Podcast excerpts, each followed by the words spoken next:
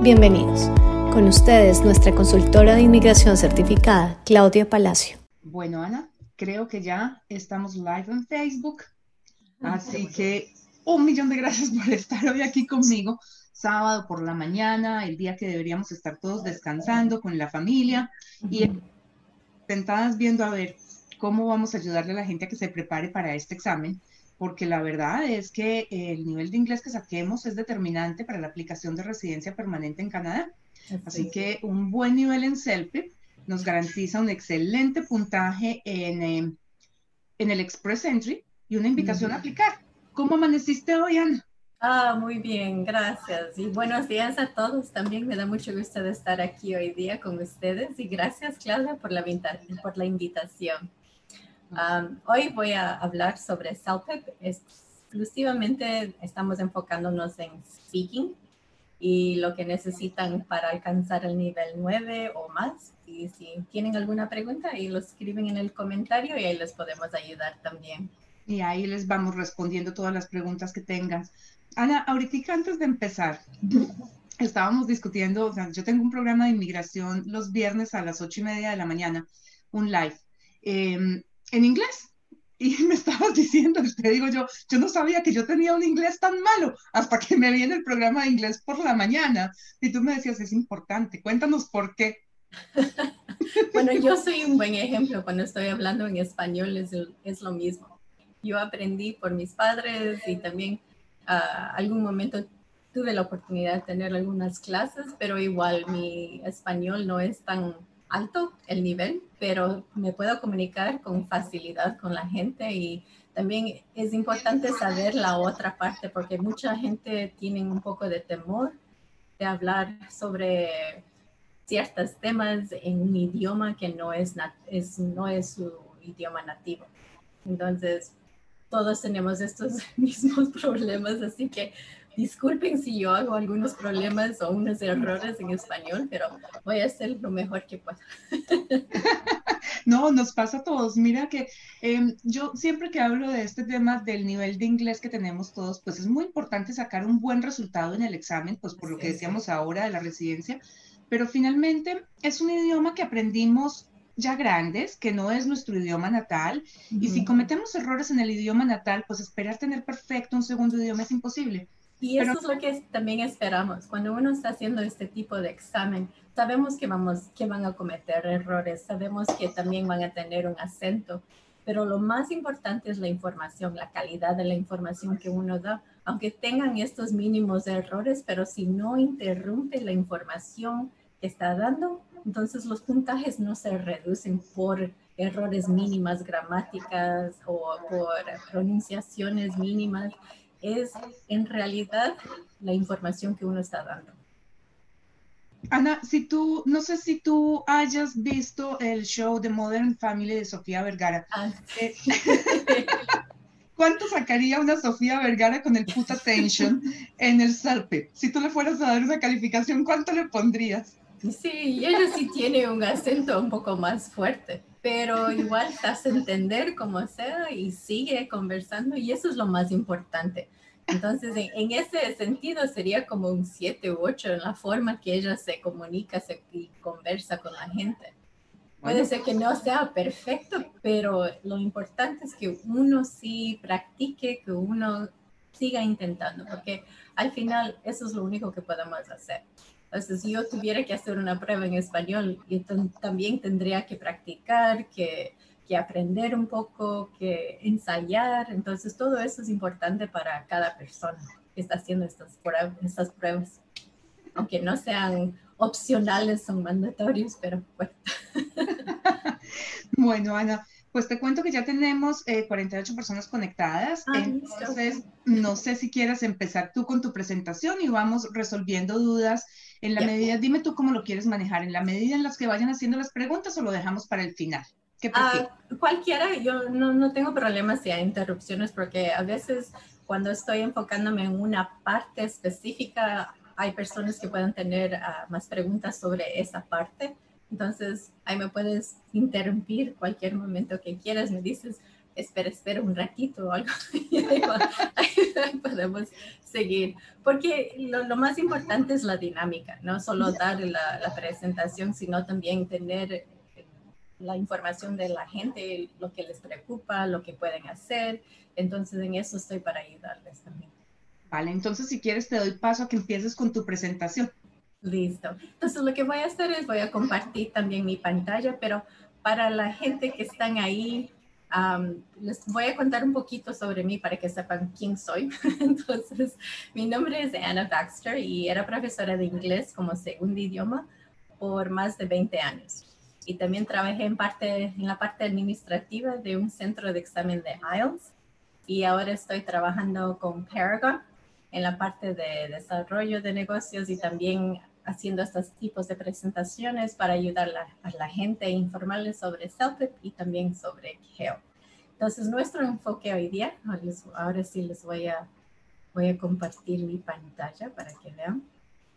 Me dices si, si lo puedes ver también, Claudia. Sí, Ana, ya, estás, eh, ya está la pantalla de Selfie, o sea, la presentación. Listo. Entonces, lo que voy a conversar hoy día es sobre CELPIP. CELPIP es una, una prueba de suficiencia en inglés que es requerido por inmigración. Entonces, si uno está pensando estar aquí como residencia permanente o como ciudadanía, uno de los requisitos es hacer un examen de inglés. Entonces, este tipo de examen que vemos ahorita en la pantalla, Ana, bloqueaste tu micrófono. Ahora sí. Ana. Ana, se me bloqueó tu micrófono, no te puedo oír absolutamente nada y creo que nuestros oyentes tampoco.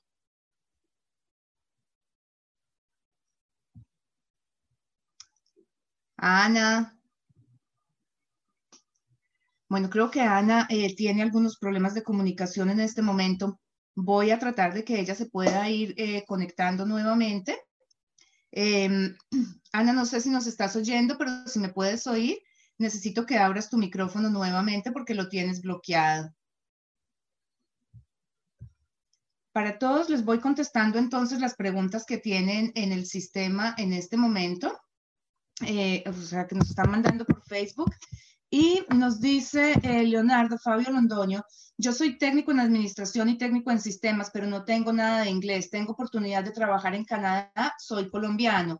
Em, y la respuesta es, para conseguir un permiso de trabajo, no tienes problema con el nivel de inglés. Es el empleador el, em, el que decide cuál es el nivel que tienes que tener, pero después para aplicar para una residencia permanente, sí tienes eh, que tener un nivel de inglés. Por eso te decía alguien eh, que tienes que aprenderlo y es importante que lo hagas, porque de todas maneras no puedes, em, o sea, es, difícil conseguir un trabajo si no tienes el nivel de idioma.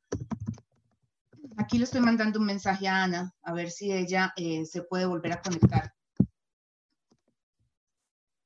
para que nos siga eh, contando qué va pasando con el CELPIP.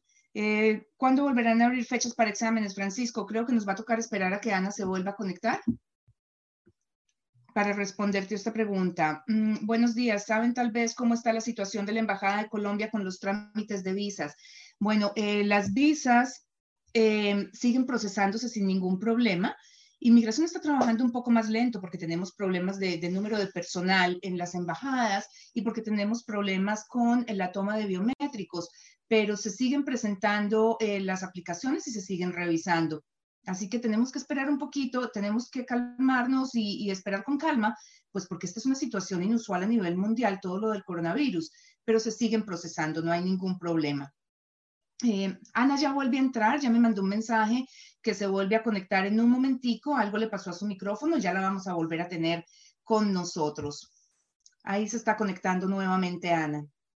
Eh, Selpipo IELTS, ¿cuál es el recomendado? Y esta respuesta se las voy a dar yo. Y es eh, personal, pero yo creo que Ana estaría de acuerdo conmigo. El CELPIP es examen de inglés canadiense.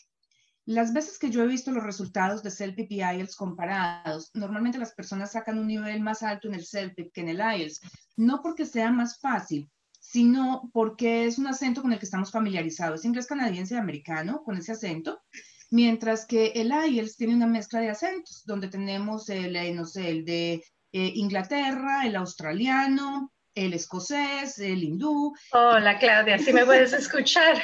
Sí, ya estás de no regreso. Sé ¿Qué pasó? Solo se fue en, en, en, blanco y después ya no sé qué hacer.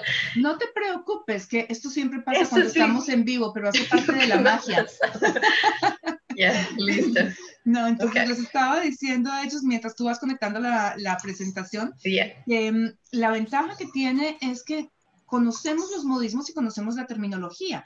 A mí me tocó una presentación en inglés eh, de, esta, de, ¿cómo se llama?, de Inglaterra, donde la persona me hablaba del flat y yo decía el flat, el flat, el flat, que es un flat, o sea, que está plano. Y resulta que el flat son los apartamentos, pero para nosotros son condos o apartments. Y pues, aunque la palabra no es que sea gran cosa, mientras uno termina de leer el texto pierde mucho tiempo. Entonces, por eso he visto yo mejores resultados con el selfie. Pero ahí los vuelvo a dejar con, con, la presentación con Ana para que ella nos siga contando. Gracias. Bueno, para, para, ayudar a lo que estás diciendo ahorita, sí, una de las cosas que, que es un poco diferente, pero esta es en la parte del listening, cuando estás escuchando todos los acentos es uh, canadiense. Entonces, si uno tiene problemas de escuchar, por ejemplo, un inglés británico o otro tipo de acento, entonces, si uno está aquí, está viviendo aquí o está escuchando uh, programas norteamericanos y se hace un poco más fácil para la parte de, de escuchar. Listo. Entonces voy a, sí pueden ver la pantalla, ¿no?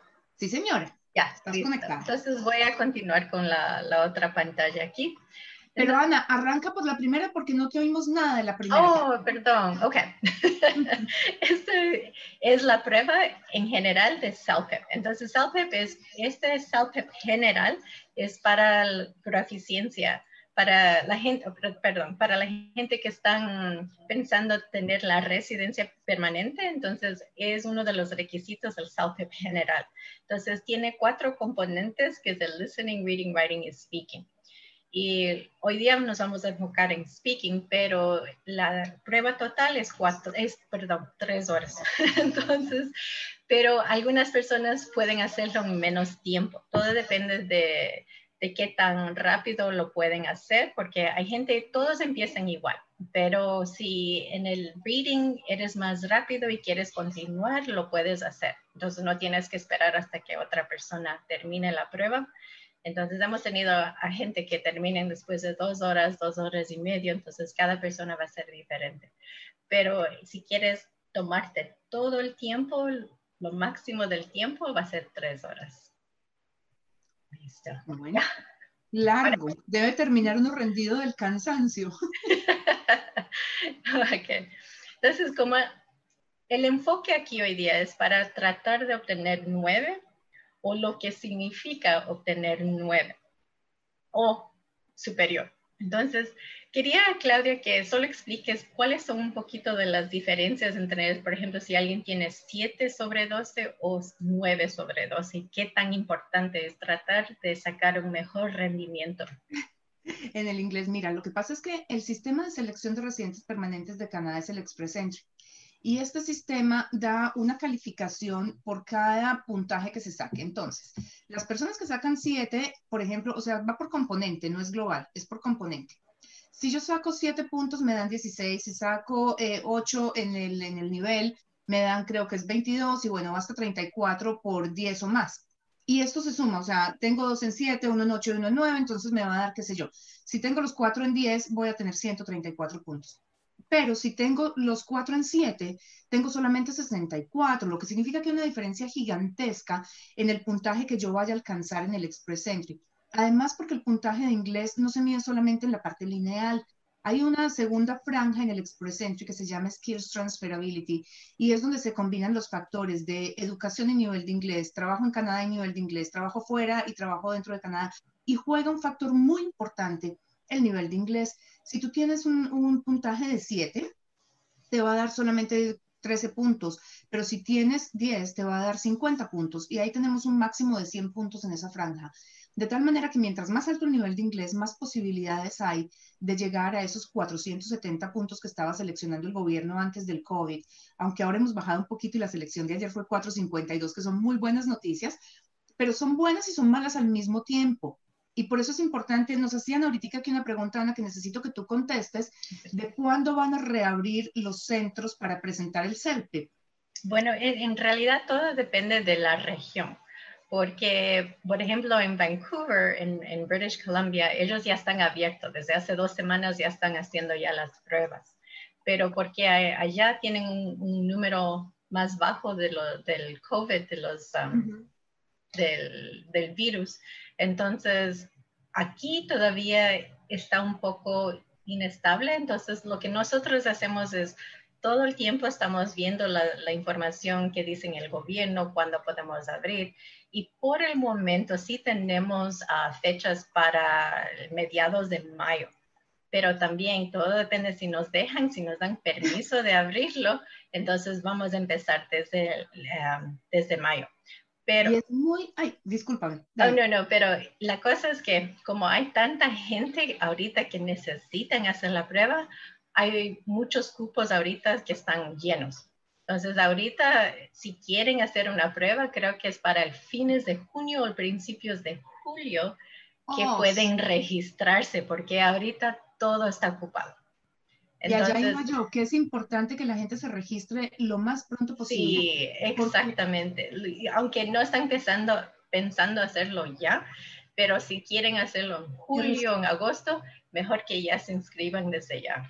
Sí, porque lo que va a ocurrir con, con, esta, o sea, apenas salgamos del COVID, es en este momento el Ministerio de, Inmigración está seleccionando candidatos que, o sea, y no podemos meter más porque no hay centros de procesamiento abiertos en este momento. Entonces, los, o sea, los perfiles nuevos son muy pocos. Hasta ayer teníamos 20 mil perfiles en el Express Entry que estaban por encima de 450 puntos. El gobierno está seleccionando alrededor de 3.500 en cada ronda, lo que significa que esos eh, 20.000 perfiles que había con más de 450, nos los vamos a comer, entre comillas, o sea, los vamos a sacar de ese pool en seis selecciones. Esto significa que va a ser más o menos dos meses y medio o tres y nos vamos a quedar, o sea, con puntajes por debajo de eso, lo que no va a pasar, porque es que en tres meses ya debemos estar otra vez con posibilidad de presentar exámenes. Y ahí es cuando los puntajes, o sea, puntajes sobre esos 450, de pronto 460, vayan a ser seleccionados. Pero una vez se reabran los centros, vamos a volver a subir el puntaje en el Express Entry y pues vamos a limitar las posibilidades de una selección. Así que mientras más rápido presenten el examen, mejor. Sí, mejor. Porque también tienen la libertad, si necesitan cambiar, estamos dando muchas facilidades para que si tienen que cambiar la fecha, pueden hacerlo sin problemas, sin tener que pagar más. Entonces, no, no tienen problemas en eso. Y si por un acaso están, tienen una fecha en mayo y quieren cambiarlo, lo pueden hacer. Entonces, hay ah, esa facilidad. Tengo, tengo aquí una pregunta que también necesitamos que nos contestes. ¿Esta prueba se puede presentar solamente en Canadá? La prueba tenemos en otros países que pueden hacerlo, pero es válido solo en Canadá. Entonces, si hacen la prueba, por ejemplo, de CALE, que es para las universidades, son para las universidades y colleges aquí en Canadá. Pero, y si hacen el CELPIP, es lo mismo, es para inmigración, pero en Canadá. ¿Y en qué países se puede presentar el examen del CELPIP? Este momento tenemos en la India, en China, en Filipinas, en Vietnam, pero ojalá y eso sí, estoy esperanzada que este año vamos a poder abrir en Brasil, en México, en Colombia. Teníamos ya proyectado para eso este año, pero como todo está en pausa por el momento, no sabemos cuándo vamos a empezar de nuevo para, para eso. Pero sí estamos esperanzados que sigamos con los proyectos para este año. Bueno, eso significa que ya hay posibilidades de empezar a representar en América Latina cuando Ah, también en México, por si acaso. Imagínate, también, buenísimo. Eso es importante, sí. Buenísimo. Pero solo estamos esperando, esperando nada más. ok, te dejo otra vez con tus tablas y con tu presentación. no, no, no hay ningún problema. Entonces, de lo que están viendo, si uno está pensando en sacar nueve, lo que significa es la competencia efectiva en el contexto laboral y comunitario. Entonces, eso es básicamente lo que uno está haciendo ahorita, poder hacer, tener una conversación con facilidad, sin estar pensando mucho en lo que va a decir, porque si hay muchas pautas o estas, uh, esto también puede influir en, la respuesta, porque uno está pensando o está tratando de travestir lo que uno está diciendo para poder hablar. Entonces, si hay más fluidez, más emoción, puedes hacer como una actriz, porque cuando estás, cuando estás haciendo esta prueba, a veces tienes que estar en el teléfono, pero tiene que ser real. Entonces, si estás en el teléfono y dices, hola mamá, ¿cómo estás? Y sigues la conversación, lo más natural que puede ser, lo mejor. Entonces, hay, muchas respuestas que la gente hace que es muy uh, monótono. Entonces, es muy directo, solo sí responden, pero no hay ningún tono, no hay ninguna fluidez. Entonces, todo eso influye, aparte del vocabulario, obviamente, pero también, eh, aparte de la información, tiene que ser algo natural. Entonces, el próximo ahorita que le voy a poner. Entonces, si uno está enfocado en tratar de sacar nueve, esto es. Entonces ahí le puse la traducción también, pero tiene que uno poder comunicarse en detalle, en detalles complejos, sentimientos, actitudes, en contextos familiares y menos familiares, tener un control, eso es lo más importante, tener un control de gramática compleja, ser profesional a veces también, porque todo depende de cada situación que uno tiene que hablar. Entonces tiene que hacerlo lo más real posible. Y también cuando uno tiene errores, y como dije antes también, pero cuando uno tiene errores gramaticales o tienen a veces pronunciaciones que pueden ser un poco diferentes, no importa. Normalmente esos puntos no son deducidos si puedes dar la información correcta y no está interrumpiendo esa información, porque es importante también que uno, cuando uno está hablando, que tenemos que entenderles. Entonces, si hay mínimos errores como la que yo estoy haciendo, creo, entonces, si me pueden escuchar, me pueden entender y saben lo que estoy diciendo, entonces eso ayuda mucho. Entonces, no deben solo preocuparse que hicieron un error, porque a veces cuando yo sé, yo hice un error este momento, no, no paro de conversar, no digo, oh, hice un error, tengo que regresar, tengo que corregir. No es necesario, solo sigue la conversación. Entonces, eso es importante también. Ana, esto, a ver si entendí bien, cuando yo llamo a mi mamá o a mi abuela em, a decirle que sí voy a ir a comer, si te entendí bien, mm, la respuesta debería ser, Hi, Granny, I will be there at 7 p.m. with the dessert o le tengo que decir, uh, hi grandma, it will be a pleasure for me. No, no, no. Lo que hiciste en la primera vez eh, es, correcto. Obviamente la respuesta, va, va, la información va a ser diferente, pero sí es, es correcto en el contexto que lo hiciste y sonó mucho más natural. Porque si lo dices tan informal o lo dices tan formalmente, por ejemplo, si estoy hablando con mi esposo, digo, hola querido, pero si digo, hola Pedro, ¿cómo estás? Voy a hablar sobre esto. Entonces hay muchas pautas y ya no sale naturalmente. Perfecto. Entonces ahí van a ver también ejemplos para eso. Entonces vamos a continuar con la próxima. Esta parte de aquí es importante para los examinadores. Entonces el examinador va a enfocarse en esto.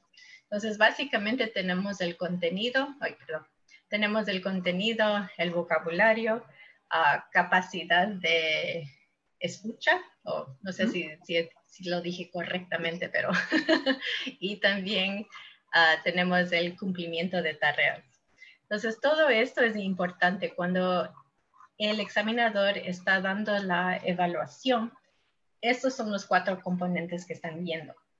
Entonces, la primera es qué tan bien organizada y desarrollada están tus ideas. Entonces necesitamos que tengas suficiente ideas, la calidad de ideas, la organización de esas ideas y los detalles que das para soportar las ideas. Porque muchas, muchas veces cuando la gente está respondiendo, solo dan una respuesta y nada más.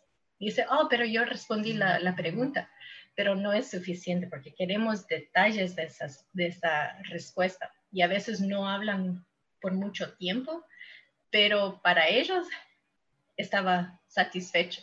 Pero para un examinador necesitamos saber cómo desarrollas, cómo conversas, porque lo más importante es que queremos escucharte. Porque a veces hay gente que también no entienden muy bien las preguntas y responden con otra, con otra respuesta. Pero si hacen eso, no importa, porque igual siguen conversando. Entonces queremos saber cómo se desarrolla, cómo conversa, qué vocabulario está utilizando. Si por un acaso no respondieron correctamente de la pregunta, pero sigues conversando, sigues hablando, sigues diciendo cosas, eso también te ayuda. Entonces, hay muchos elementos, no es solo un enfoque, pero hay muchas variedades de enfoques para obtener el puntaje. O sea que si me preguntan a mí qué opino de la situación, eh, no sé, de la capa de ozono y yo me perdí y pienso que me están hablando de ahora que se ha recuperado em, y que digo que la capa de ozono ya no tiene problema, o sea, eso no me afecta a mi puntaje, lo que quieren saber ustedes es que yo empiece a decir que la capa de ozono se ha recuperado, que las cosas lo, están mejorando. Lo que afectaría es un mínimo parte del puntaje, pero no sería el puntaje completo, porque puede ser como un punto o dos puntos, pero si el resto de la información es correcta, el vocabulario que estás utilizando es correcta, la información que tú estás dando es correcta, entonces todo eso influye en, el, en las respuestas, porque hay gente también que sacan 12 sobre 12 y tienen errores, pero tienen errores tan mínimas que no, no, no influye el contexto, en la información que uno da. Ana, cuéntame una cosa. ¿Cuántas personas deciden qué puntaje saco yo? ¿Tú sola como examinadora o, tengo chance de no haberte caído gorda a ti, como decimos en Colombia, que me vaya mejor? ¿Ah? Bueno, para el, examinador, lo, más importante, los examinadores primeramente todos son canadienses o tienen uh, el, bueno, en realidad sí son canadienses porque es uno de los requisitos para ser un examinador. Pero cuando están evaluando, por ejemplo, para la parte de speaking, son tres examinadores. Entonces, para tratar de ser un poco más justo con la evaluación de cada examinador, a pesar que tienen el mismo entrenamiento, deben tener el mismo rendimiento, pero a veces hay variedades diferentes, pero siempre son tres. Y para la escritura son cuatro personas, cuatro examinadores que dan la evaluación. Entonces sí hay una diferencia. Entonces no pueden decir, oh, bueno, este examinador no, no, no le gustó mi respuesta y es problema de esa persona, pero no, son tres personas que están dando esa evaluación. Entonces sí queremos que sea un poco más justo para los puntajes que reciben. Y el vocabulario, bueno, ahí, ahí, está la información, pero aquí sería el rango del, del, vocabulario, qué tan amplio es el vocabulario y si lo utilizas naturalmente, porque hay veces hay gente que están uh, solo enfocados en el vocabulario y quieren utilizar el vocabulario más grande que pueden, pero en cambio cuando es en, dependiendo del contexto, si lo están utilizando incorrectamente, y si es algo, una conversación informal, pero están utilizando estas palabras formales, entonces eso también puede influir en el rendimiento, porque tienes que saber de qué se trata el contexto para poder responder. Y queremos que utilices frases naturalmente, vocabulario que es natural, y diferentes variedades, tratar de no repetir, porque eso sí también cometemos el error, yo sé que yo lo hago muchas veces que repito las mismas palabras, entonces una de las recomendaciones en este tipo de, examen, especialmente para speaking, es grabarse, y voy a hablar un poco más de eso después, porque así pueden escuchar los errores que están haciendo y también pueden hacer que otra persona escuche y ver si entienden toda la información si está organizado, si están respondiendo bien la, la pregunta también. Y el, el, el, resto tenemos, ay, perdón, estoy yéndome muy, muy lejos. La, la próxima parte es listenability, que es capacidad de escuchar. ¿Qué tan fácil es escuchar y uh, comprender la respuesta? Entonces aquí eso es muy importante, el ritmo, la pronunciación, la entonación, la emoción que uno pone. Y también son las pausas, las interjecciones. Eso es cuando uno dice, um, ah, mm. entonces lo hacemos muchas veces naturalmente, pero tratar de, no hacerlo mucho, que interrumpen la, la información que uno está dando. Y también cuando se autocorrigen es lo mismo. Entonces, si yo sé que hice un error, yo sigo conversando, pero no estoy regresando para corregir ese error y después continuar, porque haciendo eso puede ser que el hilo de la conversación se pierda. Entonces es mejor seguir y continuar y no pensar mucho en ese error que hiciste, pero seguir conversando. Interesante. Y de ahí tenemos el último es el task fulfillment, que es el cumplimiento de tareas, que también seguiste las instrucciones, usaste un tono apropiado, la relevancia, si, si, estuvo completa la información. Aquí es solo cumplir la información. Entonces, si te dan la pregunta, respondiste esa pregunta, hablaste suficiente de eso, porque hay mucha gente que dice, no, no, no, pero yo respondí bien, pero tal vez no fue suficiente, tal vez no explicaste muy bien ese, ese, esa sección. Entonces, a veces también tienes que poder, que tener que, que explicar un poquito más para saber toda la información. Tiene que ser claro. Ana, nos pregunta Tatiana Mazo, ¿se deben o no usar slangs o idioms ¿Idioms o idioms? Corrígeme. Idioms, idioms. Idioms. En el speak test, en caso de que sea una conversación informal. Si es una conversación informal, pueden, por ejemplo, utilizar contractions, que está bien. Si dice I'm gonna instead of going to, también es aceptable. Todo depende del contexto en que está hablando, pero no pueden utilizar demasiado slang. Entonces, si por ejemplo, hay muchas canciones que tienen tanto slang que casi no se puede escuchar o entender bien todo el, contexto.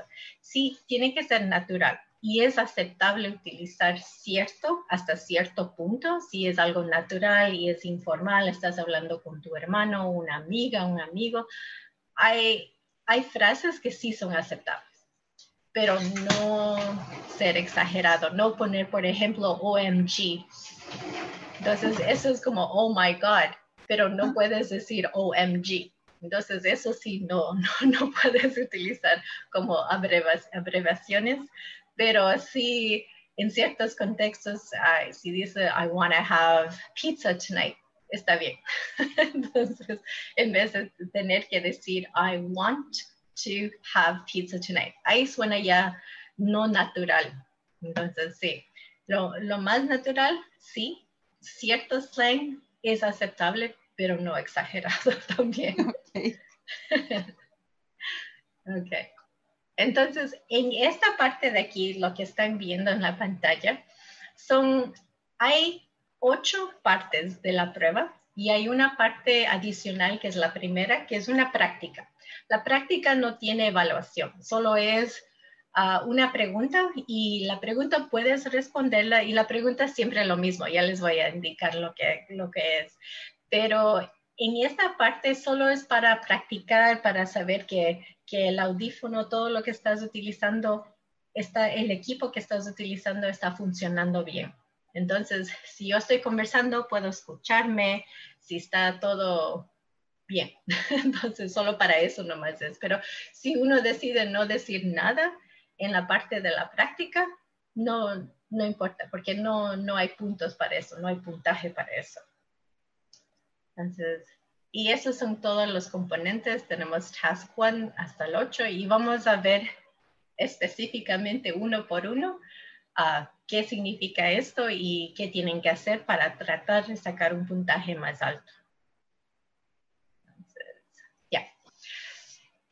Ahorita lo que voy a hacer, voy a revisar una de las pruebas que tenemos que ofrecemos gratis y el link está arriba. Entonces ahí pueden ver, si uno quiere entrar después lo pueden hacer, no tienen que hacerlo ahorita. Esto es solo para que puedan practicarlo después y si quieren tomar una foto de eso, mejor, porque ahí pueden regresar después. Y al final también les voy a dar links. Una va a ser esas y les voy a dar más información cómo pueden obtener material gratis también.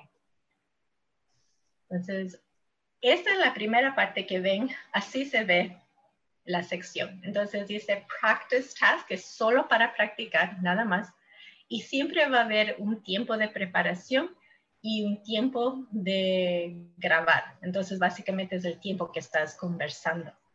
En este, bueno, tienes 30 segundos para preparar y 60 segundos para hablar. Pero de nuevo, si uno está solo practicando aquí, no hay puntaje. Entonces, solo es una práctica para probar todo. Y de ahí voy a continuar es la misma, es la misma pantalla, pero cuando estás hablando va a haber esa línea azul ahí para decir que sí estás grabando y cuando la línea termina, ahí terminas de conversar.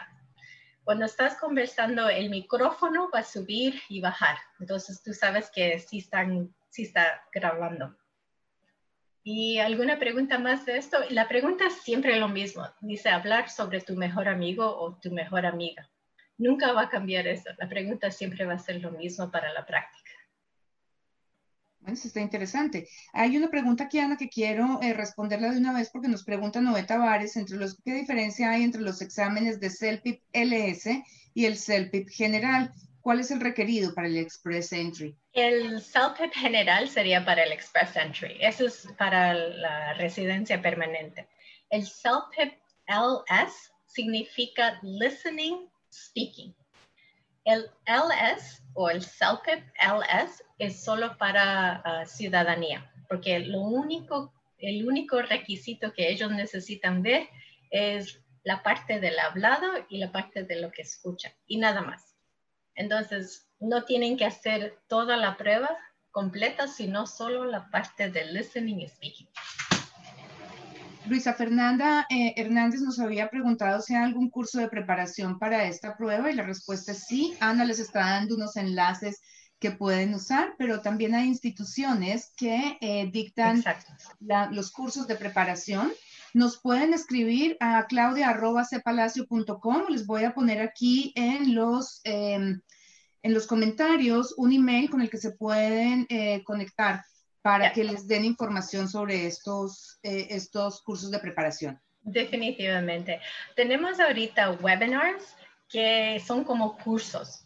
Cada, cada webinar es dos horas y se enfocan en, en algo específico. Como este estamos ahorita enfocando en speaking, pero los webinars que tenemos que son en vivos y uno se puede registrar, si quiere practicar más speaking, van a dar ejemplos, ejemplos de una persona que sacó nueve, que sacó doce, que sacó diez. Entonces uno tiene una buena idea de lo que necesita hacer, qué tipo de respuesta tiene que tener para sacar los puntajes más altos. Y es hecho en una forma que dice uh, Speaking Pro 9 Plus que significa que tú estás enfocado en sacar nueve o más. Pero hay otro que es para la ciudadanía porque no necesitas un puntaje alto que, se, que dice Speaking Pro 5 Plus. Entonces, si tú solo necesitas cinco o por ahí, entonces hay un webinar para ayudarte en eso. Y al final les voy a dar los links de los webinars para que uno pueda entrar. Y tenemos cada semana, cada semana tenemos webinars y dependiendo de lo que uno quiere practicar, puede entrar, registrarse y es por dos horas, pueden, pueden hacer preguntas porque las personas que están ahí son examinadores. Entonces, lo, lo bueno es que si uno tiene alguna pregunta específica de esa sección, pueden hacerlo con ellos.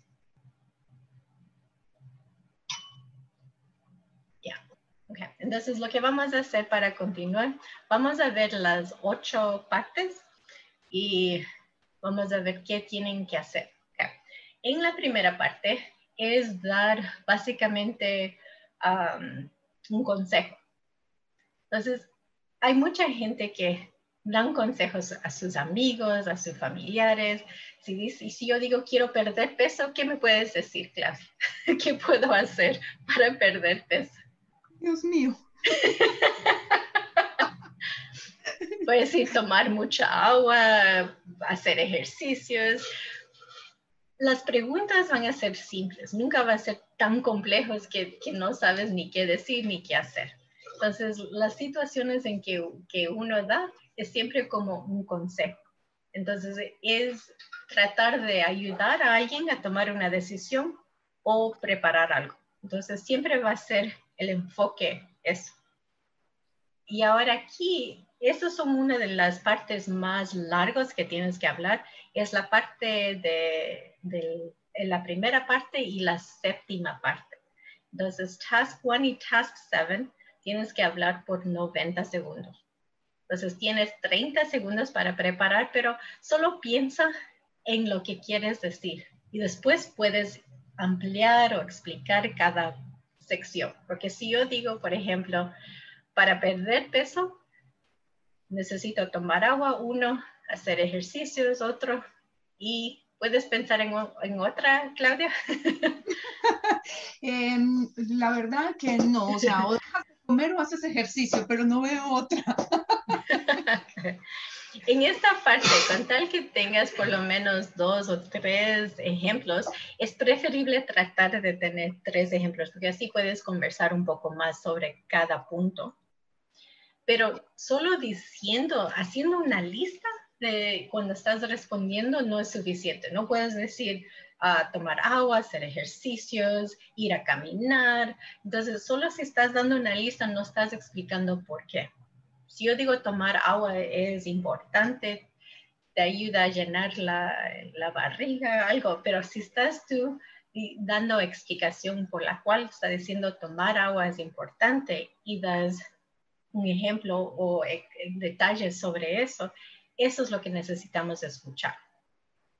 Entonces, aquí en esta sección directamente ah, tienes que hablar con esa persona. Entonces, aquí dice, un amigo está buscando un empleo en el verano y tienes que dar diferentes maneras en que pueda encontrar trabajo para el verano. Entonces, ¿qué pueden hacer? Si alguien está buscando trabajo en el verano, ¿tienes un ejemplo, Claudia? ¿Qué pueden hacer?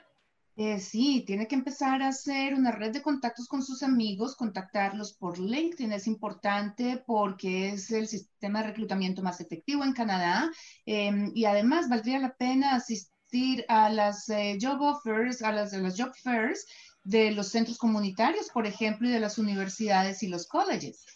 Sí, eso estaba perfecto. Ese es el tipo de respuesta que queremos, pero en inglés. Es fácil en español, sí. Pero el momento que tú dijiste LinkedIn, eso también estaba pensando, ¿puedes explicar un poquito más cómo pueden entrar? Por ejemplo, si yo solo tienes que abrir una cuenta en LinkedIn y ¿Hay alguna forma que ellos busquen el trabajo en LinkedIn? ¿Hay algún formato que tienen que seguir para eso? Pues mira, la verdad que yo no soy experta en LinkedIn y es una de las cosas que deberíamos aprender todos, porque es un sistema de reclutamiento bastante usado en Canadá. Em, lo que he visto yo con una de las eh, personas de, recursos humanos con las que trabajo es que ella se fija muchísimo en el perfil de LinkedIn, o sea, toda la experiencia, la explicación de lo que ha hecho, los trabajos. No, no es solamente listar, he trabajado como gerente de recursos humanos, no, todo lo que son los objetivos logrados, las metas, eh, todo, o sea, el, perfil muy canadiense, porque es que eso es otra cosa distinta. En Latinoamérica nosotros tenemos unas hojas de vida gigantescas de 40 páginas y en Canadá no es así, entonces hay que ajustar ese perfil de LinkedIn al, al formato canadiense, que es basado en objetivos y en destrezas. Ya, listo pero ya estás dando un poco más de información. Entonces, si puedes ampliar un poco esa información, es mejor. Entonces, en vez de solo dar la lista, pero sí estabas explicando qué tienes que hacer, la importancia que hacerlo. En, conclusión, mi selfie va como en cinco. Vamos a ver entonces cómo lo va a subir a nueve, Ana. En esta parte hay dos secciones. Entonces, la, es el contexto que tenemos y las instrucciones. Entonces, el contexto es que alguien está buscando, pero dice un amigo. Y como dice un amigo, tienes que hablar directamente con ese amigo pero siempre enfocarse en qué tipo de amigos, si es mujer o hombre. ¿Te das cuenta si, si estoy hablando con un hombre o con una mujer? Con la pregunta, porque dice advise him about different ways that he can find work for the summer. Entonces, aquí estamos hablando con un hombre. Entonces, lo, lo, lo, más fácil sería imaginarte que tú estás conversando con un amigo que te gusta conversar con esa persona. Y no importa si sea una mujer o un hombre, pero que tu información va a ser para un hombre. Pero si tú te imaginas que estás en el teléfono, porque aquí es una conversación como si estuvieras en el teléfono, si estás conversando con alguien, ahí puedes imaginarte que estás hablando con alguien que te gusta hablar y así se hace un poco más cómodo y más fácil porque estás ya pensando en una conversación real con esa persona. Y puede, así se puede sentir un poco más cómoda también. Porque es como estar en casa. Sí. Y también tienes que siempre enfocarte en el tiempo que tienes. Entonces, sí es recomendado escribir algo, porque siempre te van a dar un papel para hacer notas pero es recomendado escribir algo, porque si tú estás pensando, por ejemplo, uno LinkedIn y otro, otra información, entonces escribe solo en, palabras, no tienes que escribir oraciones completas, solo algo para que te ayude a, a organizar la información. Entonces siempre es recomendado escribir algo porque mucha gente no escribe nada y están ahí pensando qué decir, qué, cómo organizar la información, pero es mejor escribir algo. Tienes 30 segundos, si te acuerdas algo, escríbelo. Entonces, en este de aquí, digamos que la persona con quien estoy hablando es John. Y estoy hablando con esa persona naturalmente. Entonces, no voy a estar, hi John, um, uh, to find a job, you need to, cuando estás dando demasiadas pausas o no suena natural, ahí te va a afectar más el puntaje. Entonces tienes que tratar de dar más información que tú puedas. Entonces yo digo, por ejemplo, hey John, how are you doing? I heard you were looking for a job. That's fantastic. Have you tried going to LinkedIn to see what jobs are available? Usually you can search according to the type of experience or education you have. You can also attach your resume and your cover letter and send it directly to the company you're interested in.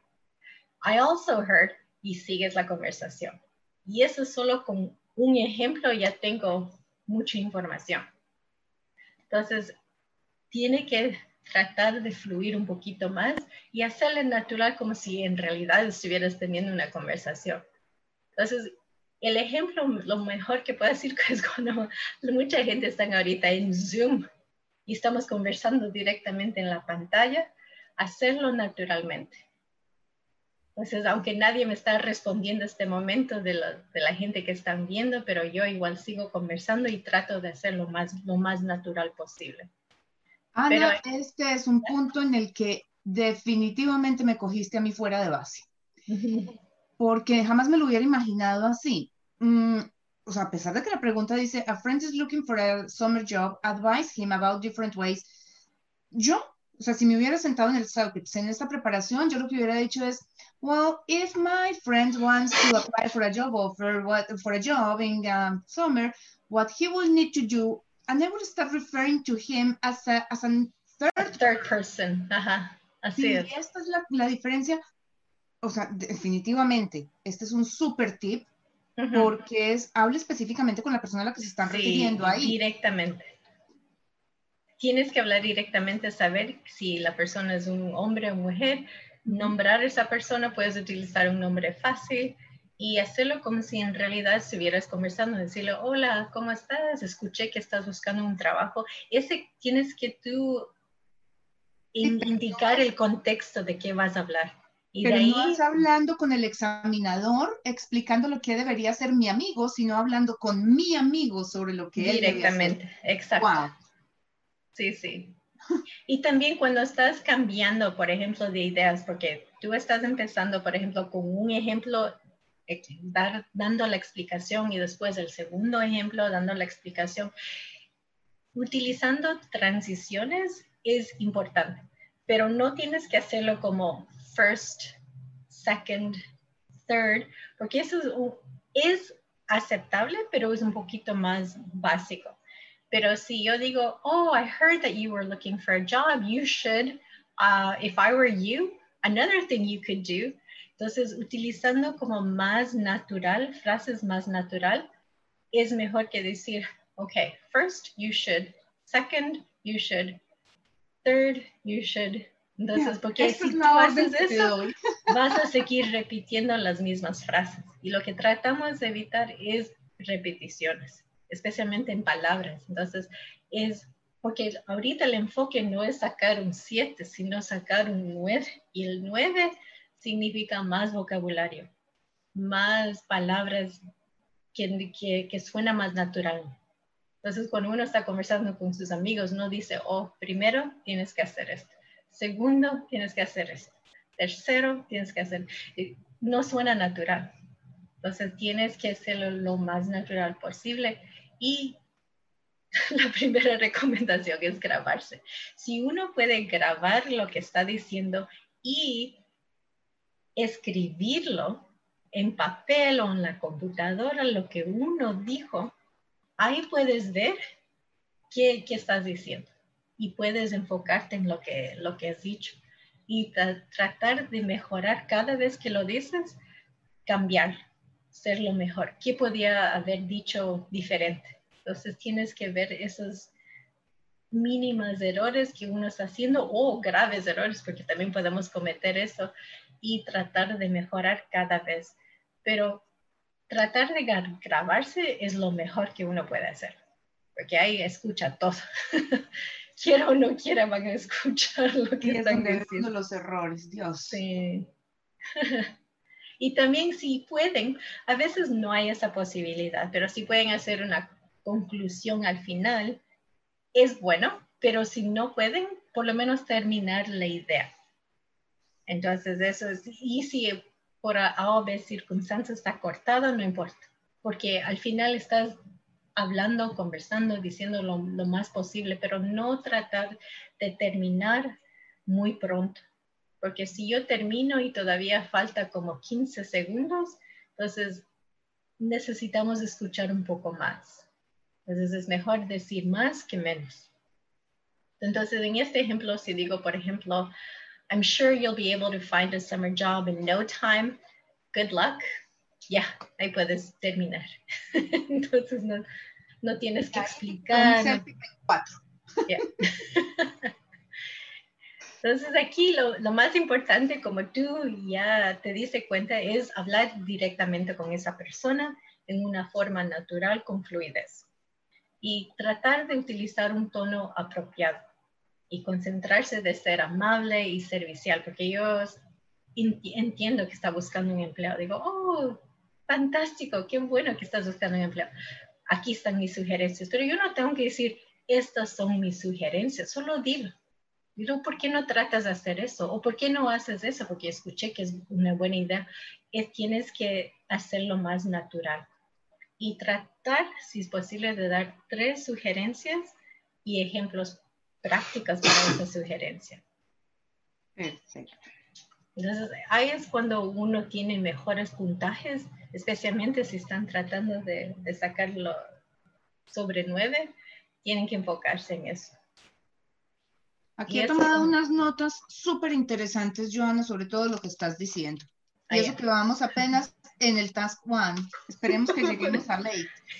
Eso es lo que yo estaba preocupada. Creo que hay tantas cosas en cada sección que tienen que enfocarse, ver, tratar de mejorar y de ahí ir a la, otra parte. Bueno, pero esta es la forma en la que vamos a sacar la residencia permanente en Canadá, así que nada, a prepararlo. Y si pueden practicarlo antes, que lo hagan. Porque ahorita esta prueba es gratis y si uno abre una cuenta, le dan otra prueba gratis solo por abrir la cuenta. No tienen que registrarse para ningún examen, solo por abrir una cuenta ya le dan otro examen gratis. Entonces, si pueden practicar lo más posible, porque el formato va a ser similar a lo que van a ver en el examen. Entonces, mejor estar cómoda con el examen y tratar de rendir lo mejor que puedan. Mejor que se pueda. Sí. Ok, entonces sigamos. Si no tienen una pregunta sobre eso, puedo yo aquí te estoy acumulando preguntas para el final, no te preocupes. Ah, ya, perfecto. Listo. Ok, el próximo o la segunda parte, task 2, este es 60 segundos. Entonces, la mayoría, el resto de, los, de las partes, aparte de la primera y la séptima, los demás solo tienes que hablar por 60 segundos, que es más práctico para la gente. Normalmente no tienen problemas de hablar un minuto. Entonces, esta parte aquí es más de la experiencia personal en el pasado. Entonces, siempre va a haber una experiencia personal en el pasado. Solo diciendo eso, ya la gramática, la información tiene que ser en el pasado. Entonces, no pueden hablar del futuro o de lo que está sucediendo ahorita. Entonces, lo que queremos ver es que puedes explicar una historia en el pasado y tienes que dar muchas descripciones sobre una experiencia. Entonces, si tú vas a un viaje y vas a hablar de un momento memorable y me dices, bueno, yo me fui a, Colombia de vacaciones, fui a visitar Medellín, fui a, a, las playas, a estas playas. Si tú das demasiada información, muchas experiencias, no estamos buscando eso, queremos una experiencia con detalle. Entonces, ¿qué fue memorable de tu viaje? Muchos detalles, yo tomo nota. Muchos detalles, no muchas experiencias. Ok. Y aquí tenemos diferentes partes. Hay, hay más bien tres secciones en esta. La primera dice hablar sobre un buen momento que has tenido con, con un miembro familiar o amigo. Y esa parte son el contenido. Pero después tienes la segunda parte que es una sugerencia, es solo para ayudar, para dar ayuda y si quieres escogerlo, lo puedes. Si no quieres, no tienes que hacerlo. Es solo para que te ayude a, pensar en ideas.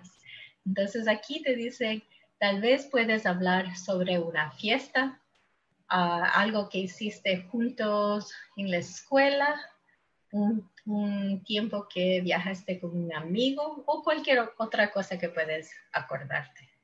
Entonces, la segunda parte es la sugerencia.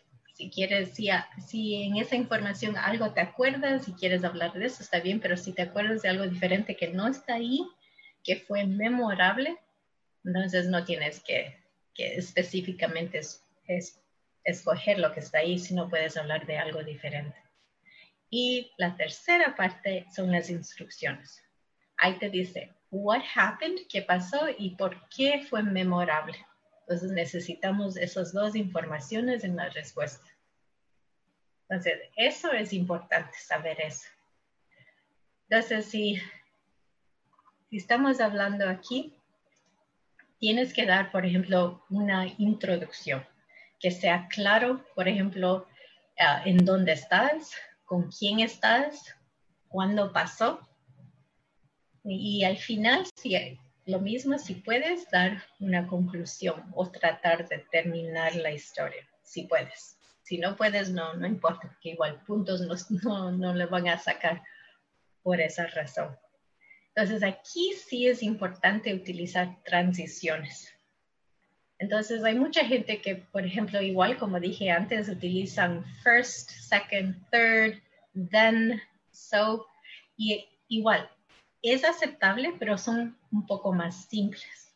Entonces, si puedes utilizar, uh, utilizar otros tipos de expresiones, por ejemplo, to begin with, after that, in the end. Entonces, ahí te ayuda un poquito más con la secuencia y la organización. Entonces, lo más importante es decir la historia, pero que tenga un contexto desde el principio al final, que entendemos qué es lo que pasó. La historia que uno da no tiene que ser real. En realidad puede ser que, tú, que tú des una historia que ni, existe, porque el, el examinador no va a saber de tu vida. Entonces puedes dar cualquier respuesta que tú quieras con tal que la información esté ahí. Y estás utilizando el pasado y tratar de incluir los detalles. ¿Alguna pregunta aquí? Está uno profundo y cuenta hasta 10. o sea, eh, la vez pasada que estuvimos reunidos en estos, en estos live, Ana, tú nos decías, tienen que aprender a leer la pregunta y a entenderla. yo hace muchísimos años que presenté este examen, o sea, no me acordaba cómo era, pero claro, aquí estoy viendo a qué te referías tú. Talk about a great time you had with a family member or friend. Maybe you can talk about a party, something you did together at school, at school, a time you travel with a friend, or anything else you can remember. What happened and why was it memorable? Son tres conceptos completamente distintos con pausas. Sí. Y eso es lo que hace la gran diferencia. Porque yo hubiera arrancado a hablar otra vez, o sea, como, como loca. Eh, talk about a great time you had with a family member or friend. Mm, I was in Las Vegas about six months ago with a friend and we visited the casinos and there were these beautiful girls pero por Dios, ya me brinqué la mitad de lo que tenía que hacer por no leer las instrucciones precisas. Sí, porque lo que queremos saber es por qué, qué pasó y qué, qué fue memorable de esa experiencia. Pero tiene que ser otra vez lo digo, una experiencia. No puedes eh, decir que, que viajaste a diferentes lugares o y fuiste de tour en, muchos países o muchas ciudades, porque eso no, no es el contexto. Queremos saber un evento que tú sentiste y queremos saber la, la emoción. Entonces, cuando uno está hablando sobre esto, la persona debe tratar de, de dar la historia y la otra persona debe sentir esa historia, sentir ese momento. Y lo puedes hacer con la entonación, con el tono que tú, que tú estás hablando, porque a veces uno está pensando y se ríe también porque está pensando lo que pasó. Entonces, todo eso, si es algo natural, es mejor. Si uno no puede, por lo que sea, no pueden ah, pensar en una historia, entonces, sí, sí, sí pueden ah, ah, sacar una idea, entonces está bien pero si lo pueden hacer, a veces no tiene que ser la experiencia de uno, puede ser la experiencia de otra persona. Entonces, si mi hermana tuvo esta experiencia, yo lo voy a decir como si fuera mi experiencia, pero no, necesaria, tiene, no necesariamente tiene que ser mi experiencia para esto. Pero el examinador igual no, no, no va a saber eso. Yo lo voy a hacer como si fuera mi experiencia y nadie más lo va a saber eso. Yo lo que estoy viendo aquí es, eh, o sea, se, está repitiendo un patrón, Ana, y es la entonación, o sea, ¿con quién estoy hablando yo? ¿Estoy hablando con un examinador o estoy hablando con gente mía? O sea, con mis amigos, con mi familia, con quien sea. Porque la entonación cambia definitivamente. Cuando yo tengo que empezar a hablar de una experiencia, yo estaba pensando, Ana Baxter me está analizando, entonces le suelto toda la información de carrera para que se noten menos mis errores. Le suelto además un montón de información, pero sin, o sea, sin una organización. Cuando yo me siento a hablar con mis amigos de la experiencia, la comunicación va a ser distinta. Hay una pausa, hay una entonación, está como dices tú, el ataque de risa y el, mm, do you remember what happened? It was so funny. Y eso cambia completamente. Exacto. Y lo que, lo que hizo ahorita es eso lo que queremos necesitamos que sea real, que sea la experiencia real, aunque sea real o no, pero queremos escuchar esa experiencia como si fuera real. Entonces, cuando nos sentamos a presentar un examen de CELPIP, estamos sentados con un amigo. El computador es un amigo. Vale, aquí vamos bien. no, está muy bien. Y y eso es lo que, lo que tenemos que pensar en eso, porque si pensamos en que solo es un examen que tenemos que responder, no solo responder, pero hacerlo en una forma natural, que suena natural, y eso lo va a ayudar tremendamente, porque ya no es solo la respuesta, pero está todo el tono, la fluidez, el sentimiento en esa respuesta. Pero diste un muy buen ejemplo. Entonces, pero para, yo pienso que para la gente latina es fácil eso, porque tenemos tantas emociones, somos dramáticos, entonces estamos bien. Apasionados, apasionados, Ana. apasionados, ya. Pero tenemos eso ya en nuestra naturaleza. Y Pero el problema es cuando nos está al frente del computador a presentar el examen, porque eso fue lo que me descuadró a mí. O sea, me sentí evaluada y lo que ustedes están esperando ver es cómo me comporto yo en mi día a día. O sea, me tengo que meter en la cabeza es que a mí no me está, o sea, yo no estoy hablando con un evaluador. Estoy sentada en la sala de mi casa hablando con lo que sea que tengo en Exacto. la Exacto. Ya. Y esa, esa mentalidad ayuda mucho. A veces cuando uno está respondiendo también cierra los ojos un rato, pensar en con quién está hablando y empieza a conversar. Entonces, hay diferentes formas en que puede ayudar a uno y, y es básicamente tratar de buscar qué, qué, comodidad tenga y practicar más que nada. Vale. Sí. Listo. ¿Alguna pregunta con eso? ¿Quieren algo? Te las reúno todas para el final, porque hay varias, pero vamos al final. Y las de inmigración también al final. Ok.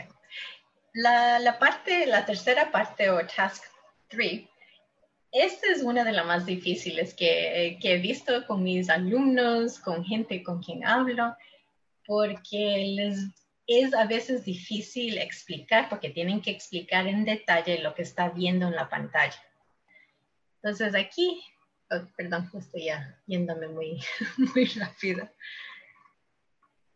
Aquí tiene que ser los detalles que, que ven en la imagen tienen que ser claros y tenemos que entender lo que están viendo.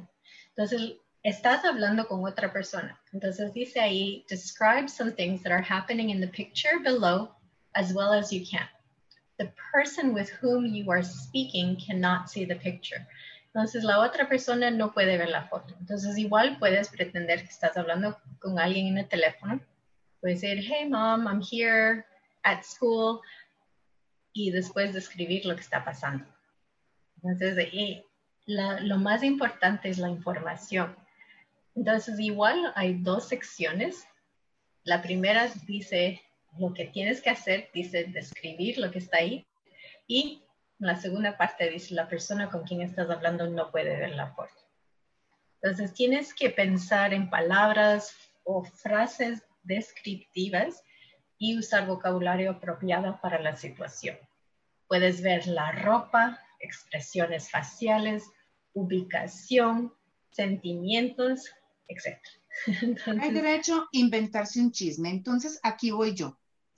Y le digo a mi mamá, hola mami, estoy aquí en el colegio, pero imagínate que estoy viendo que la profesora del otro salón se fue a hacerle visita al profesor y no te imaginas en la coquetería en la que andan, se le van los ojos, mientras tanto los alumnos están, pero se pusieron el salón de fiesta. Los unos están haciendo la tarea que los dejó la profesora, pero los otros están haciendo voleo de avioncitos de papel. Sí, eso hubiera sido 10 o 11, lo que estás haciendo ahorita. sí, es exactamente lo que estamos queriendo, pero en inglés. Es oh. exactamente, sí, si uno lo puede hacer naturalmente en español, lo puede hacer en esa misma fluidez, en ese mismo contexto, describiendo lo que está sucediendo en esa clase. Eso es lo más importante. No tienes que, que describir cada detalle que está ahí porque hay muchas cosas que están sucediendo. Es más bien escoger lo que tú puedes escribir. Entonces tú empezaste en el pizarrón, los chicos que están haciendo la tarea, pero es exactamente lo que necesitamos. No tiene que ser tan bueno la persona que tiene una camisa verde, tiene un papel en la mano. No, es lo que mucha gente hace.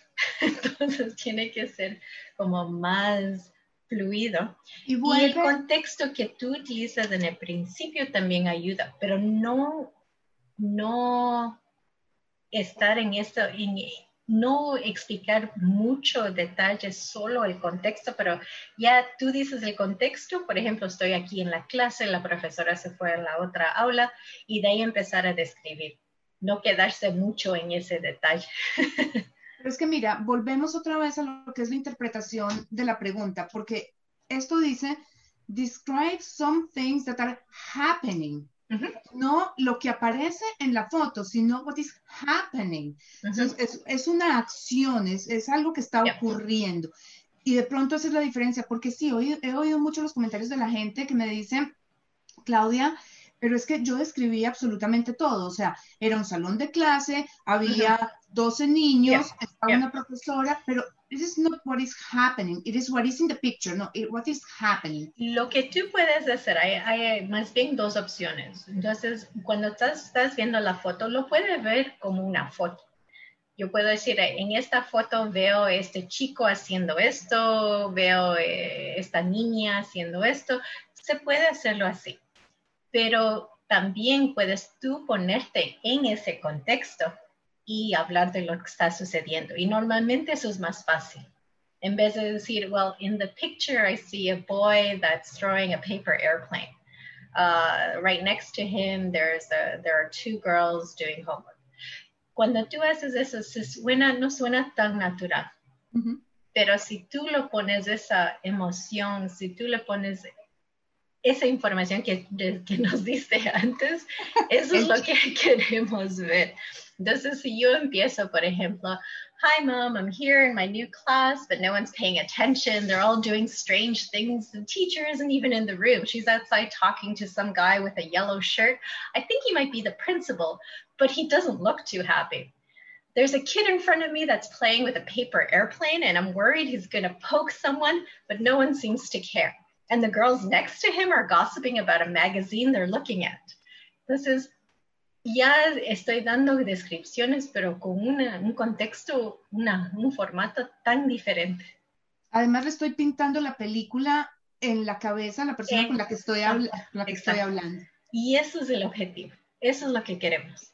Y Mira, con eso los puntajes suben. Antes de que continuemos, Liliana Castro nos dice, ¿podrían por favor repetir cuánto tiempo tenemos para cada sección? Al principio tú nos dijiste que para toda la parte de listening tenemos como 15 o 20 minutos, ¿verdad? Ya. Ok, En, la, para hacer esta, esta prueba, voy a ver si regreso. Una más. ya. tenemos de 15 a 20 minutos. Todo depende de, las preguntas que, que les dan. Y ahí normalmente para cada sección tienen un tiempo para preparar y después un tiempo para hablar. Para todas las secciones menos el primero y la séptima, todo va a ser 60 segundos para hablar. Pero las otras dos son, son 90 segundos. Bueno, íbamos en el task 3, ahora vamos para el 4. Listo. Ya. El task 4 es la misma foto. Entonces aquí tienen 30 segundos para preparar, 60 segundos para hablar. Entonces aquí dice en esta foto qué va a probablemente suceder después. Entonces lo que tú tienes que pensar es como si estás dando eh, información en el futuro. Entonces tienes que aquí pensar en lo que va a pasar después. Ok, ahora qué chisme nos vamos a inventar. Debes utilizar expresiones, obviamente, en el futuro como will, is going to, might, may possibly. Entonces, tiene que ser realista. Entonces, no, puede ser una predicción loca. ¿Cómo que no, Ana? Si yo le digo a mi mamá, Mom, if this continue, we'll all be expelled from school because this is going... Oh, no, no, pero eso puede suceder.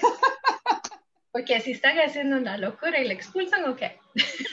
Pero si digo después va a venir un dinosaurio a comernos, no. Entonces.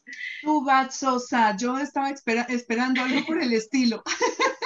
Nos van a dar a todos un 10 de calificación porque el principal está coqueteando con mi profesora y le va a proponer matrimonio. Ups. Qué buena cosa. O tal vez es el, el novio que está fuera. Bueno, en, en esa sección lo que, lo que tratamos de hacer es ver no solo las acciones, pero también cómo se sienten la gente también. Entonces, no solo es decir, bueno, ah, el niño que está, que está con el papel va a, no sé, a lanzarlo a alguien, pero si lo haces así ya no suena natural. Tienes que, creer que eso va a suceder después. Entonces, ser convincente. Sí, ser convincente y también aumentar los sentimientos también. Y puedes comenzar, por ejemplo, con From what I can see o Well, if I had to guess what will happen next, I think, y sigues. Entonces, ahí suena un poquito más convincente. Y tratar de utilizar tu imaginación. Entonces, ¿qué acciones pueden suceder en la vida real? ¿Cómo se van a sentir? Puede ser creativo, original y realista, pero eso es lo más importante, que sea algo real. Ok, son no a las exageraciones. sí. Desde aquí, ya, eso sería la, la, información para esta sección. Normalmente la primera, porque es más descripciones, eso puede ser un poco más difícil porque cada imagen, y las imágenes son, pueden ser imágenes que que, suceden, por ejemplo, en una un parque, puede ser en una clase, puede ser en un teatro, en un banco, pero normalmente tratan de utilizar lugares donde uno ya ha estado. Pero el vocabulario, si estás en el parque, ya tienes que saber, por ejemplo, vocabulario, los árboles, los niños jugando, tienes que saber un poquito más de vocabulario para eso. Si estás en la clase también. Perfecto. Entonces seguimos con la quinta. A ver qué más sorpresas tenemos ahí. en la quinta parte son como dos componentes. La primera sección de la quinta parte, solo tienes que elegir tu opción, nada más. Solo elige y, y empezar lo que vas a responder.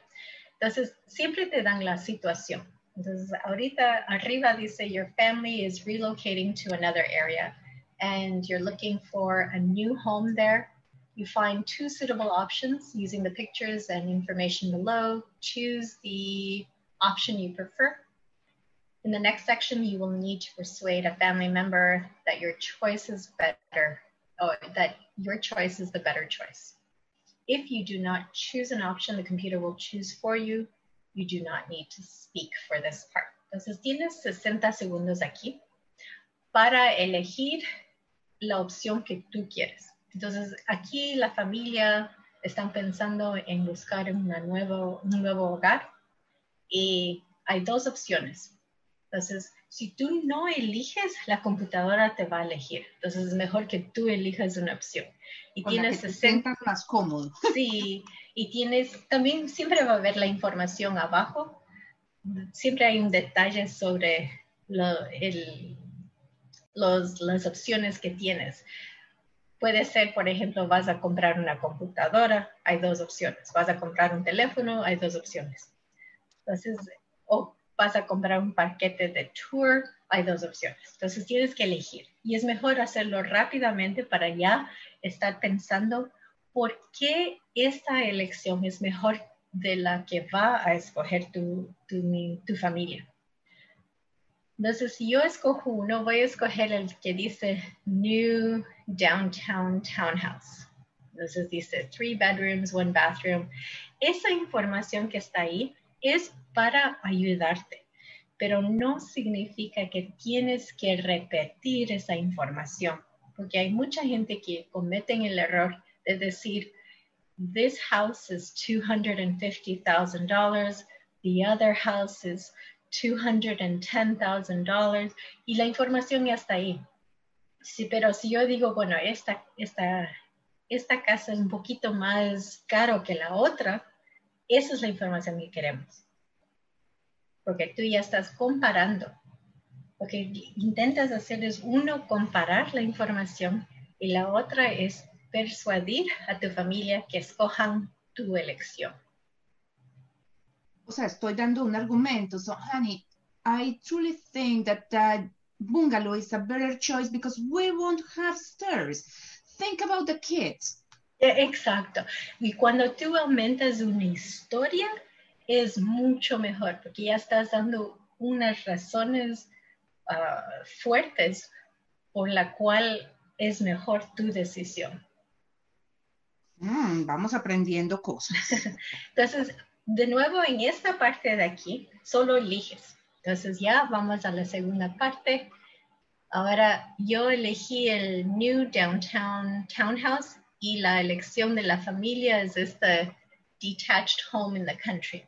Y ahí oh. está la información. Igual vas a tener otras 60 segundos para prepararte. Entonces, en realidad te dan bastante tiempo, como dos minutos prácticamente para prepararte. Y aquí la familia está sugiriendo la otra casa, pero tú tienes que um, persuadir a la familia que tu elección es mejor.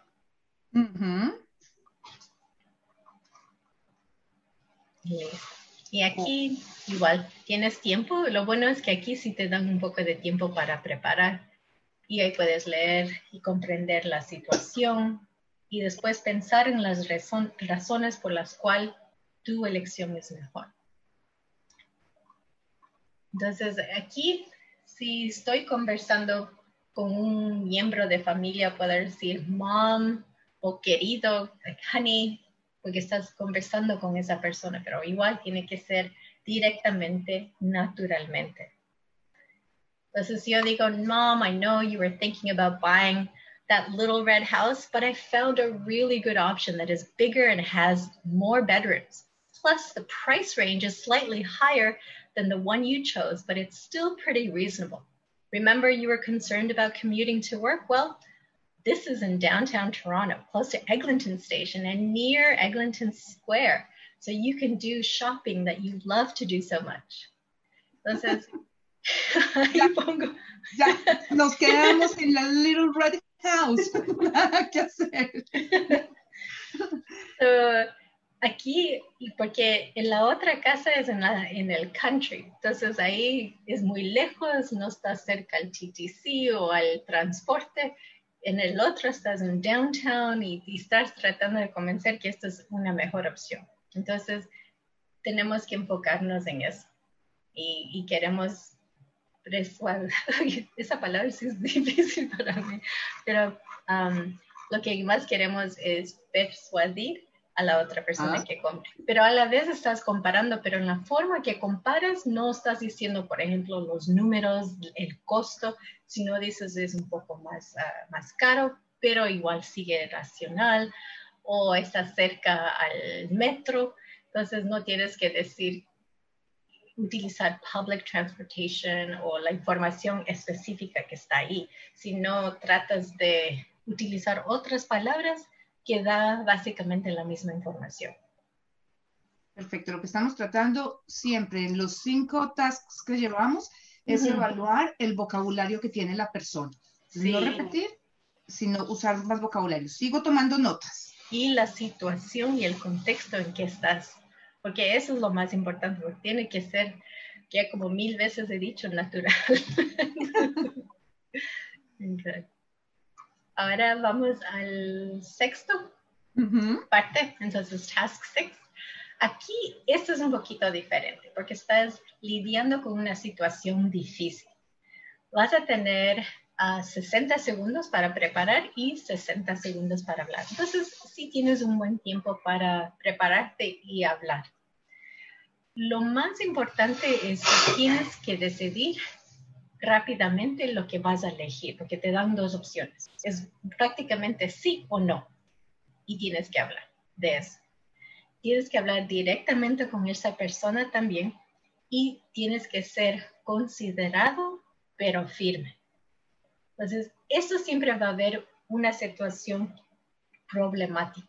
Entonces, tienes que tratar de ver qué puedes hacer en este problema, porque a veces es difícil de hablar con gente sobre esto, pero son situaciones que siempre suceden en nuestras vidas. Entonces, en este caso, hay una prima que vive en otro país y va a venir a visitar por un año y ella quiere quedarse con, contigo para explorar uh, el país, la cultura y estar contigo por un tiempo o pasar un tiempo contigo. Ahora el roommate, el, ¿cómo se dice roommate? El compañero de cuarto. Compañero, sí, de, de, de apartamento normalmente o de casa. Ya, entonces el compañero no está de acuerdo y dice que tienes que mudarte si ella viene. Entonces, ahora la prima es mujer, porque dice ahí, your roommate does not agree and says that you will have to move out if she comes. Entonces, esa información es importante que uno se dé cuenta que está, que la, que es una prima, the cousin. Entonces, te dan como ejemplos mínimos, o, pero te dan la, la información con quién estás hablando. Entonces, estás hablando con una mujer que es tu prima. Entonces, en, en este caso aquí, tienes dos opciones. Dice, habla con tu prima, explícalo por qué no puede vivir contigo por el año, o habla con tu compañero de cuarto y explícalo por qué su prima debe, y, uh, debe, debe ser permitido para, para mudarte contigo por un año.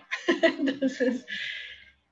Qué lección tan difícil. O sea, yo prefiero decirle a mi roommate que, que la recibamos, pero ¿quién se aguanta vivir con la prima un año? No, mejor le digo a la prima que no. Sí, eso es una de las cosas que tienes que hacer. Cuando estás eligiendo, tienes que elegir rápido. No puedes estar pensando, bueno, en mi situación, como yo soy tan generoso, yo quiero ayudar a mi prima. Tienes que tú ver qué opción tienes más que hablar. No porque tú piensas en tu corazón que es correcto o no correcto. Eso no importa. Tú eliges uno de los dos y con tal que nos des información, eso es más importante. Entonces, eso sí tienes que ver. Tienes que elegir hablar directamente con esa persona, ser considerado. Y cuando estás dando explicaciones del problema, tienes que proporcionar dos o tres razones efectivas para respaldar tu decisión. Y el tono, emoción es necesario porque estás enfrentando una situación difícil, entonces tiene que ser real esa situación. Perfecto. Yo espero que todo el mundo haya estado tomando notas, porque yo ya tengo aquí como cuatro páginas de notas. Qué bueno. No, ahorita, yo, más bien estaba preocupada que nos íbamos a, demorar mucho, porque cada sección, cada parte tiene sus explicaciones. Pero no importa, Ana, porque es que eh, hay muchas personas que han entrado y han salido del video porque tienen cosas para hacer, pero el video queda grabado y pueden volver allí al minuto donde lo dejaron y seguir con los tips, porque es que estos tips no son solamente para, o sea, para aprender inglés, es aprender a comunicarnos y aprender a presentar el examen, que son dos cosas distintas, pero que nos sirven a todos. Pero además hemos aprendido un montón de cosas súper importantes, o sea, las emociones. Para mí esto ha sido, o sea, lo más rescatable, no, lo más rescatable no, porque es que todo ha sido importante, pero es, ha sido como lo más importante de lo que nos has dicho. Aquí las emociones cuentan, la entonación hace la diferencia. Así que los que van entrando y saliendo, no importa cuánto nos demoremos, tenemos la tarde entera. Las personas pueden volver y retomar el video cuando quieran, ahí va a quedar en Facebook. Así que tú tranquila, no, no, no, adelante, esto es valioso.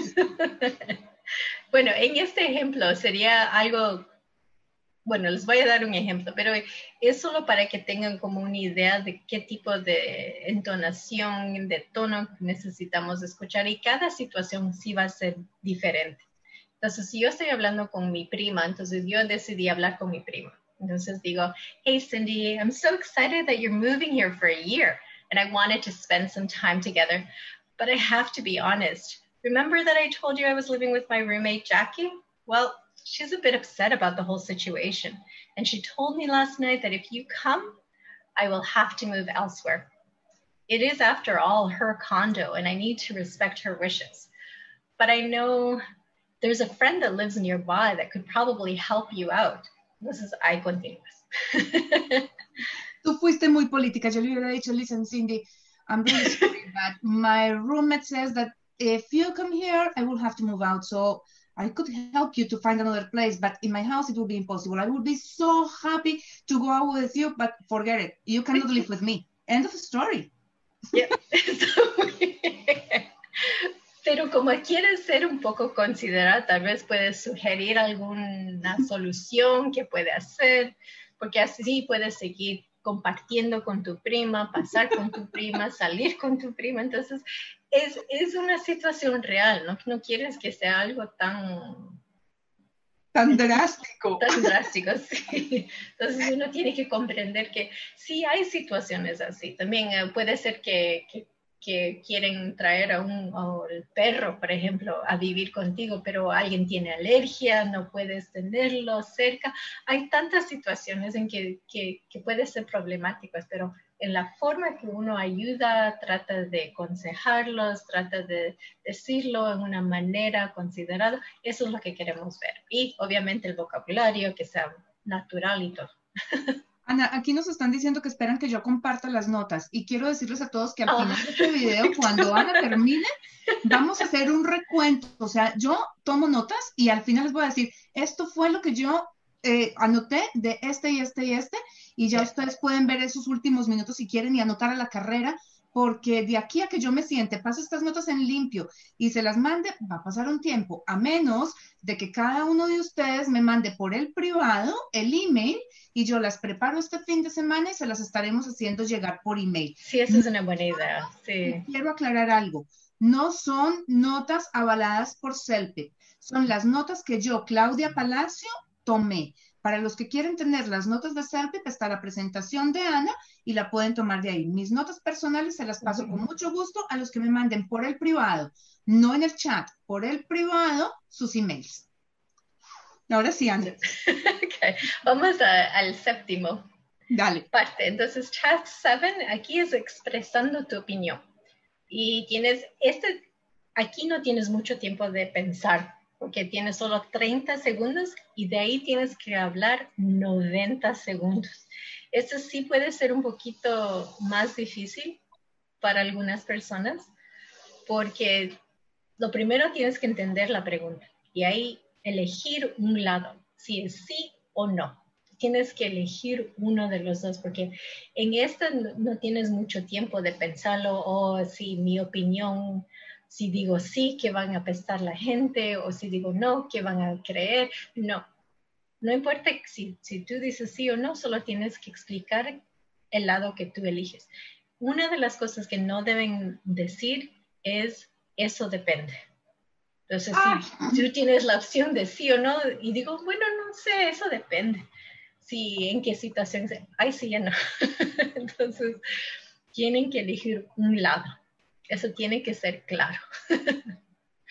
Ay, qué Y enfocarse en el tema que, que, lo están diciendo. Entonces, en este caso, tenemos, uh, do you think that young adults should pay rent if their parents, uh, oh, pay rent to their parents if they need, if they do not move out by the age of 21? Explain your reasons.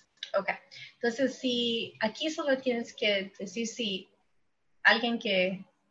Que tiene más de 21 años y vive con los papás paga renta o no. Estos muchachos están casi todos trabajando aquí en Canadá, por ejemplo. y reciben, o sea, por bajito que sea su salario, ellos están recibiendo tal vez entre 800 y 1500 dólares mensuales que van para el bolsillo. ¿Pagan o no pagan? ¿Sí o no? Entonces, ¿qué digo yo? Mm, depende. Ah, ah. No.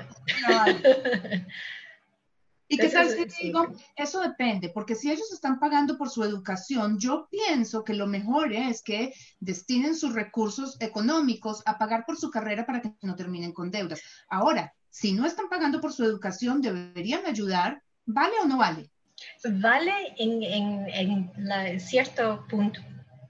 En la parte que tú estás explicando las razones y dando buenos ejemplos, todo eso sí vale. Pero cuando tú dices depende, en la parte de task fulfillment, porque la, la pregunta es clara, sí o no. Tienes que desde el principio decir si tú estás de acuerdo o no estás de acuerdo. Pero como tú no cumpliste esa parte, entonces hay puntos reducidos en eso, pero no, no va a afectar tu, ah, todo, todo lo que dicen no va a afectar todo eso, porque el vocabulario está ahí, la información está ahí, entonces solo va a ser un aspecto del puntaje, pero no el puntaje completo. Vale. Porque a veces hay gente que también que no se dieron cuenta de, de, la pregunta, pero respondieron algo diferente, pero lo hicieron muy bien. Entonces igual van a seguir recibiendo un puntaje de eso. Perfecto. Entonces aquí lo más importante, sea lo que tú eliges, si ellos deben pagar el arriendo o no deben pagar el arriendo cuando, cuando cumplan 21, entonces tienes que ver qué parte puedes dar más razones, porque necesitamos razones lógicas y también tienes que utilizar transiciones aquí. Entonces eso te va a ayudar para explicar las razones por las cuales piensas eso. Y aunque sea tu, tu opinión o no, no importa, es la información que tú das. Perfecto. Entonces, si yo digo, por ejemplo, no deben pagar arriendo, ¿cuáles serían las razones por lo que no deben pagar arriendo? Si ya cumplen 21, yo prefiero que no paguen arriendo. ¿Por qué? Entonces necesitamos, o si digo, si cumplen 21 y están en la casa, necesitan pagar arriendo. Y si digo, sí, yo estoy de acuerdo, tienen que dar las razones por la cual eso es cierto. Yo diría, me toca escoger uno muy complicado, pero yo diría, no, they shouldn't pay rent to their parents because they should be preparing uh, for their future, for their mortgage, saving the money, or I don't know, for a year in, in Europe, traveling, backpacking. Ya, entonces ahorita diste, por ejemplo, un buen comienzo, porque necesitamos saber qué estás eligiendo. Entonces, si yo digo, I think, I believe, ya, ya nos estás dando la, la respuesta. Y si tú dices, bueno, ellos deben uh, tener su dinero para que puedan viajar, entonces con tal que tú expliques un poquito más esa información, entonces eso es lo que queremos ver. No solo listando todas las razones, pero dar explicación para cada razón. Y volvemos, 90 segundos, no dejarlo cortado en 45. Estamos perdiendo. Y aquí sí sería, si tienen como tres ideas, mejor, porque con esas ideas ahí puedes explicar un poco más en detalle y ahí se va todo el tiempo porque mucha gente solo tienen uno o dos y después ya se quedan cortos y no saben qué más decir. Entonces tienen que ver en cuál de las dos pueden rendir más. Perfecto. y aquí esto puede ser como, aquí no tienen que ser, porque no estás hablando ya con tu mamá, ya no estás, solo estás directamente diciendo lo que tú opinas. Entonces, si yo digo, I firmly believe that children should not have to pay for rent when they reach the age of 21. First of all, they are still in school. And how are they going to find a job, especially in the times we're living now where people are laid off? Their education is more important, and they should focus on uh, on their education more than having to worry about paying for rent or living at home. Besides, they do enough around the house that exempts them from giving monetary support. Entonces, en, este, en esta parte de aquí, quiero, quiero ser un poco más firme. Entonces, quiero dar mi información y no ser como, hola mamá, ¿cómo estás? No tienes que hacer eso en esta parte. Solo dar directamente tus respuestas y ser firme de lo que estás diciendo y nosotros sentir esa pasión que tú piensas eso. Perfecto. Una opinión firme. Tú te ríes.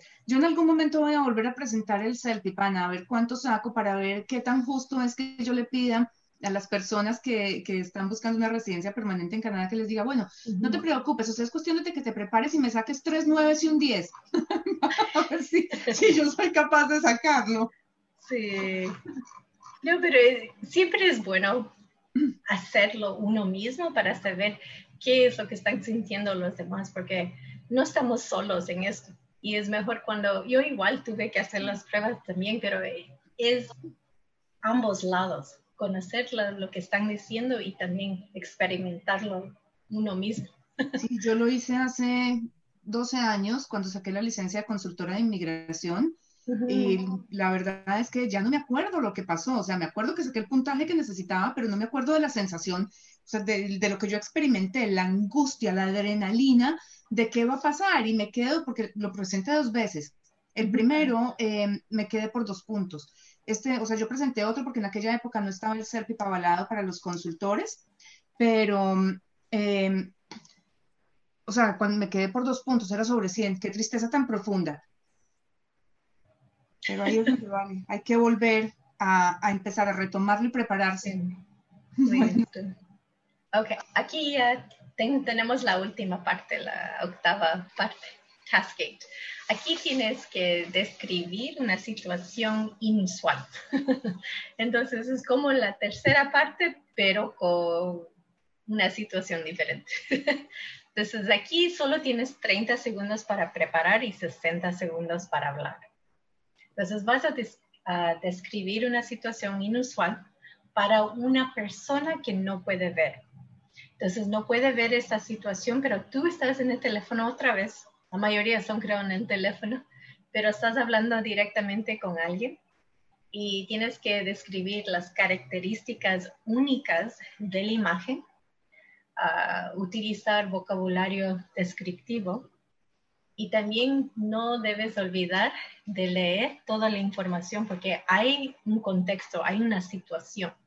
Entonces, en este contexto, aquí dice que estás en, en una tienda de muebles y quieres comprar una mesa, pero la persona que trabaja ahí no te deja tomar una foto, tienes que llamar a un miembro de familia y dar una descripción clara, completa de esa mesa y también tienes que preguntar si lo puedes comprar. Entonces, todo eso tiene que estar en, en, en la información. Entonces, no solo describirlo, pero al final decir, puedo comprarlo, qué piensas, debo comprarlo, entonces tienes que poner esa información y siempre va a haber una historia también, entonces tienes que darte cuenta de que no es solo describir, pero también es el, todo el entorno. Perfecto. Ana. Entonces, vamos a, ver esta, esta, foto. Entonces, aquí uh, va a haber una dinámica, obviamente, porque estás hablando con alguien en, el teléfono y eh, tienes que hablar con una persona, solo nombrar a esa persona es suficiente. Si digo igual, hola mamá, estoy aquí en la tienda, entonces cosas así, solo para que sea más realista. A ver, explícame en detalle. You are in a furniture store and you see a table you, that you would like to buy, but the store clerk won't let you take a, a photo. Y las fotos van a ser, Ana, tan gráficas como esta sandía con sí, son... van a ser una foto inusual, no va a ser nada común. Todas las fotos son así. Y cuando están haciendo la práctica o, si se registran, ahí pueden ver otra prueba gratis también que, que les vamos a dar. Las fotos son, no son común. Entonces, tú tienes que ver qué puedes hacer con eso y, tratar de dar un contexto con eso. Entonces, si yo, solo para dar un ejemplo, um, si yo digo, por ejemplo, Hi mom, how are you? Right now I'm at King's Furniture Store and the place you like so much. I just saw this wacky table that you should, um, that would go perfectly in my room. You know how much I love fruit. This is a round table with three banana legs, and the design of the table is a sliced watermelon, and it looks like it's cut into eight slices. Uh, it even has seeds on it, on the side, it's, y ahí puedes continuar. Pero al final, sin olvidarse, tienes que hacer esa pregunta. So, what do you think, mom? Should I get it? Y ahí terminar. Ah, mira. Porque eso es parte de las instrucciones. Mira, o sea, que... no solo es la descripción, pero también siempre hay más información, entonces no olvidarse de leer toda la información, porque a veces hay gente que solo ven la imagen y quieren ya describir la imagen, pero tiene que saber toda la información. Pero entonces aquí sí es importante que nos alcancen los 60 segundos, porque si no, no alcanzamos a hacer la pregunta. Aquí sí tenemos que medir el tiempo. Hmm. Aquí, esas son una de las más difíciles. Yo diría en este, en este contexto es tratar de explicar con el vocabulario que uno tiene lo más que puede. Porque a veces hasta sandía puede ser que alguien no sepa cómo decirlo en otro idioma, porque watermelon puede ser un, vocabulario difícil para alguien. Entonces no es que siempre estás comprando sandías o sabes esa palabra, porque eso es algo muy específico. Entonces es tratar de explicar lo más que pueda con el vocabulario que uno tiene. Pero si, si sabe el vocabulario, mejor. Pero no, no siempre va a ser esa situación. A veces va a, haber una foto que es tan diferente que no hay palabras en realidad para explicarlo, pero tienes que, ver la manera más ah, eficiente para explicar eso y para que la otra persona comprenda lo que estás diciendo o describiendo. Bueno, y este es el último task, Ana. Sí, esta es la última. Terminé cansada. O sea, llevamos un aprendiendo cómo presentar 15 minutos de examen. Sí. Esto significa que la práctica que tenemos que tener. Bueno, es, porque hoy día fue el enfoque de tratar de sacar nueve, porque sacar cinco es, es más fácil, obviamente, y las palabras es más simplificadas, pero aquí es más el entorno, más hacerlo real, es diferente la explicación. En no, claro. Y es que aquí a lo que jugamos es, vamos a sacar la residencia permanente en Canadá.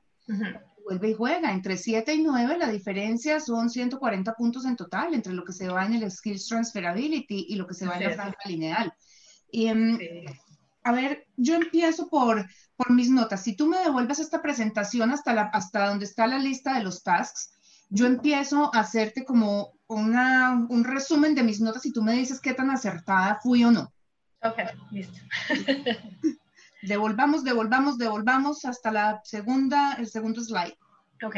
Y esto después les indico otra vez porque aquí solo está la información para lo que nosotros les vamos a dar hoy día. Si van a selfhip.ca slash info session, también lo pueden tomar una foto hasta el lunes si entran, dan su información, ahí les vamos a, dar gratis esta información, porque normalmente tiene un costo, pero les vamos a dar gratis. Entonces, si pueden entrar, mejor. Hasta el lunes, sí, sí. Pero es válido por tres meses, creo. Entonces, sí, con tal que solo pongan la información, les mandamos el día lunes, pero es válido por, por tres meses. A correr, que nos manden emails, por favor, para poderles mandar información. Y también pueden tomar una foto y ir directamente allá y poner su información también si quieren.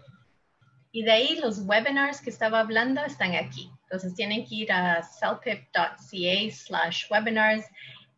Es lo más práctico que pueden hacer porque aquí va a haber mucha información y que pueden practicar y les van a dar ah, información gratis para que ellos también puedan hacer un poco más. Entonces, eso es lo más, lo mejor que pueden hacer, porque todo es en vivo. Entonces ahí pueden hacer las preguntas y van específicamente algo de lo que yo hice, pero con más detalle, porque dan ejemplos. Entonces ahí pueden ver los ejemplos reales de otras personas que han hecho esa prueba.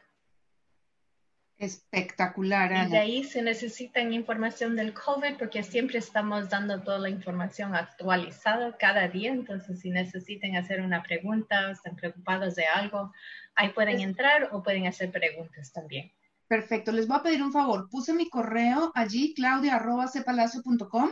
Los correos de ustedes, mándennoslos por el privado para que no quede información volando en la web. Entonces, el mío es claudia.cpalacio.com y todo el mundo mándeme ahí un correo eh, diciéndome, estuve en el seminario de Celpip, eh, necesitamos más información y se los vamos a mandar o nos mandan el email por el privado. Sí, les puedo mandar la, misma información. Ok, perfecto. Vamos entonces arriba, arriba, arriba, Ana, y empecemos a hacer un, eh, la siguiente. No, para arriba, para arriba, para arriba, para arriba. para abajo, para abajo. ok. ¿Esta no? ¿Esta? Esa era la que tenía. No, ¿dónde están los de los 12 tasks? Los, los 8 tasks. Aquí. Esa, esa. Entonces, a ver si yo organizo mis páginas y volvemos a empezar. Em, en la de Giving Advice, que es el primer task, me tengo que enfocar en la entonación, em, presentar, o sea, tener muy presente con quién estoy hablando. Si es mi hermano, mi tío, mi primo, si es un jefe, si es algo si es mujer, hombre, porque eso también a veces sí te dan el género cuando están ahí poniendo talk to him, talk to her, tell her.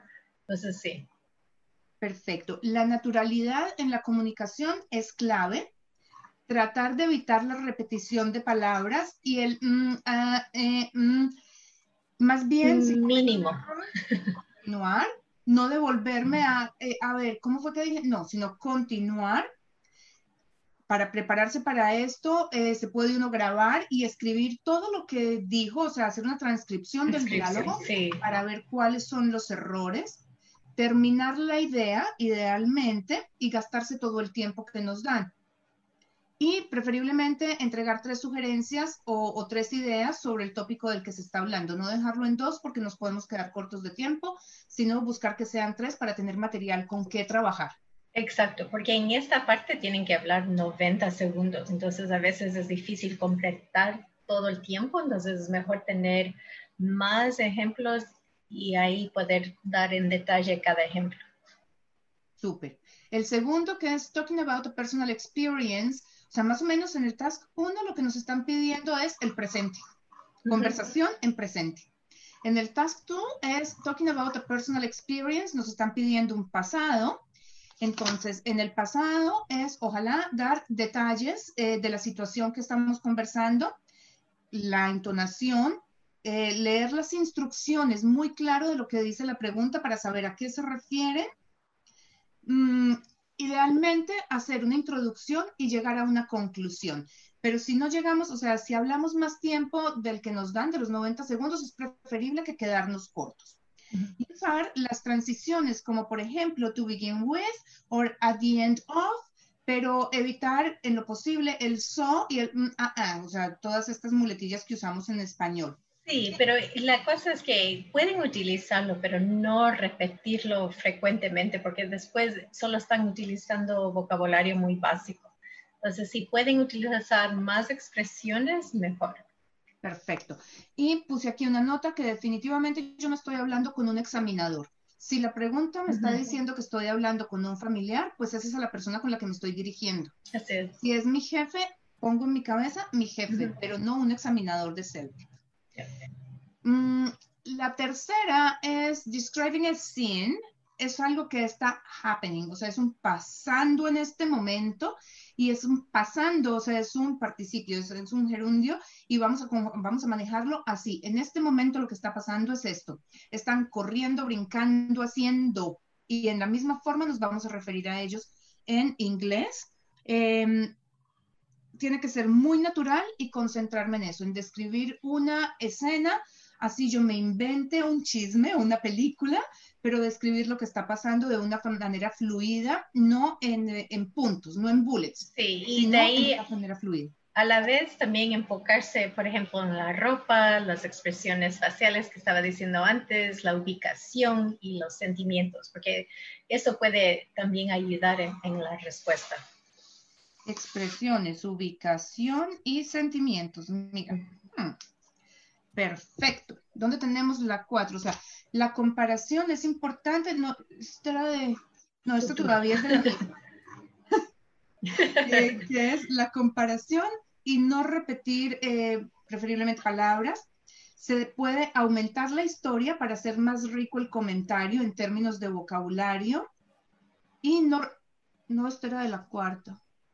Entonces, la cuarta es las predicciones, las predicciones en el futuro. Sí, las predicciones, que es no repetir la información que se encuentra, sino adicionarle información a, la, o sea, a, las fotos que estamos viendo allí, creando una historia, pero eh, vamos a presentar de todas maneras un argumento de por qué mi elección es mejor que la que está haciendo el computador o la otra persona, o sea, quien sea. oh, no, no, no, esa es la, la quinta.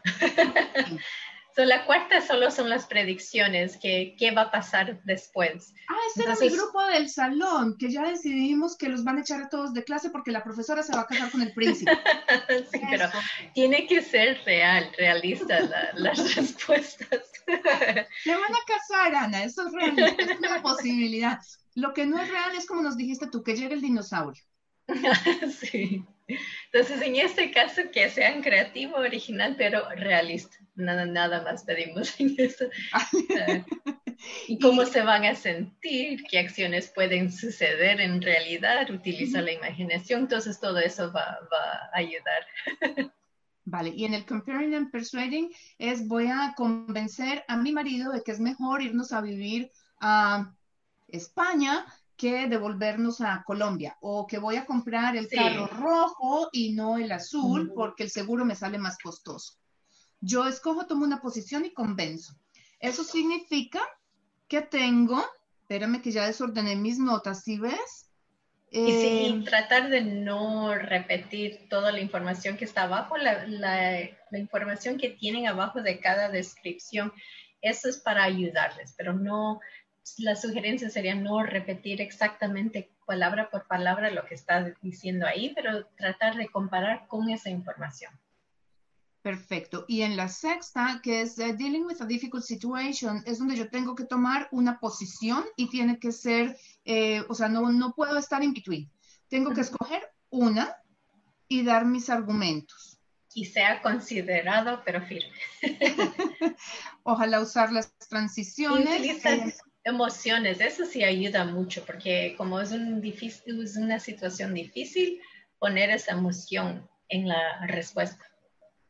Perfecto. O sea, en todo esto vamos con las emociones. En la única en la que no estamos expresando emociones realmente es en la 7, que es el, el expressing opinions, que es algo mucho más formal, ya no es... Eh, o sea, apasionado porque estoy con mi familia o en un entorno muy informal, sino estoy expresando una opinión para convencer a alguien de una situación específica. Sí, en esta aquí, igual, bueno, en realidad sí estás poniendo algún tipo de emoción porque estás firmemente pensando que esto es correcto.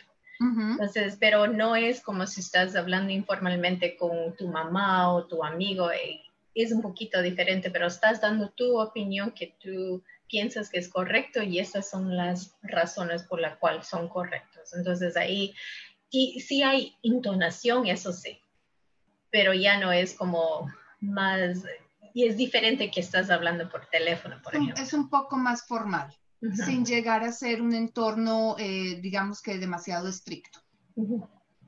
Perfecto. Y la última que es describing an unusual, unusual, situation. es tal cual lo dijiste tú, describir una situación para una persona que definitivamente no puede ver lo que está pasando allí. Y ahí sí hablas directamente con esa persona por teléfono.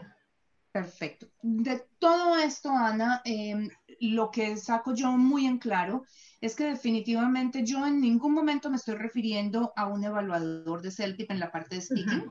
Estoy en un contexto donde ustedes mismos me ponen dentro de la pregunta y toda la información está dada allí. Simplemente hay que entender la pregunta, o sea, leerla con calma. Tengo 30 segundos o lo que sea para leerla, entenderla y prepararme.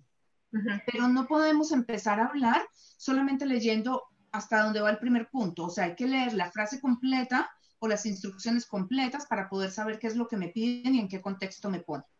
De ahí partimos para poder empezar, pues, a, mejor, para pasarlo de 5 a 9, que era lo que me estaba pasando a mí. O sea, leí la primera parte, hable de esta mesa y me lancé como loca a hablar de la mesa sin darme cuenta de que eh, la mesa se la tenía que contar a mi mamá para ver si la iba a comprar o no la iba a comprar. Entonces me faltó cerrar con la pregunta. Y en esa octava parte específicamente es importante no irse más allá del tiempo que nos dan, porque tenemos que cerrar con should I do it or not. y siempre va a haber algo al final, entonces tienen que darse cuenta que, tienen que comentar al, al final. Perfecto. No, esto ha sido maravilloso, Ana. Yo creo que mi CELPIP pasó de 5 a por lo menos a 7 y a, algunos 7 y algunos 8 solamente con la charla de hoy y ya con la práctica soy capaz de subirlo a 9. En unas secciones que tú respondiste era 10 o 11, entonces hay partes que, que tenías más naturaleza cuando estabas hablando con otra persona, entonces estabas muy bien.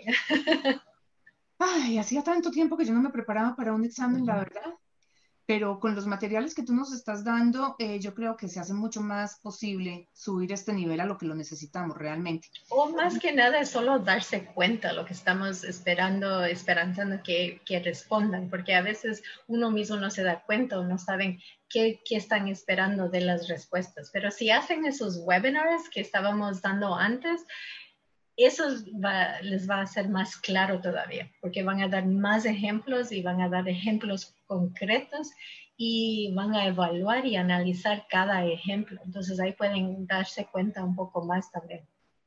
Perfecto. Ana, tenemos aquí algunas preguntas em, y nos dice Diana Ponce, hola, yo realicé mi test gratis en la página de Celpip, pero no tuve un resultado concreto con puntaje. Quisiera saber si eso es posible. Solo cuando uno tiene gratis o lo compran el paquete de las pruebas, lo único que pueden tener un puntaje es de listening y de reading. El speaking y writing no van a tener ningún puntaje. Solo les van a dar un promedio sobre 40 lo que sacar.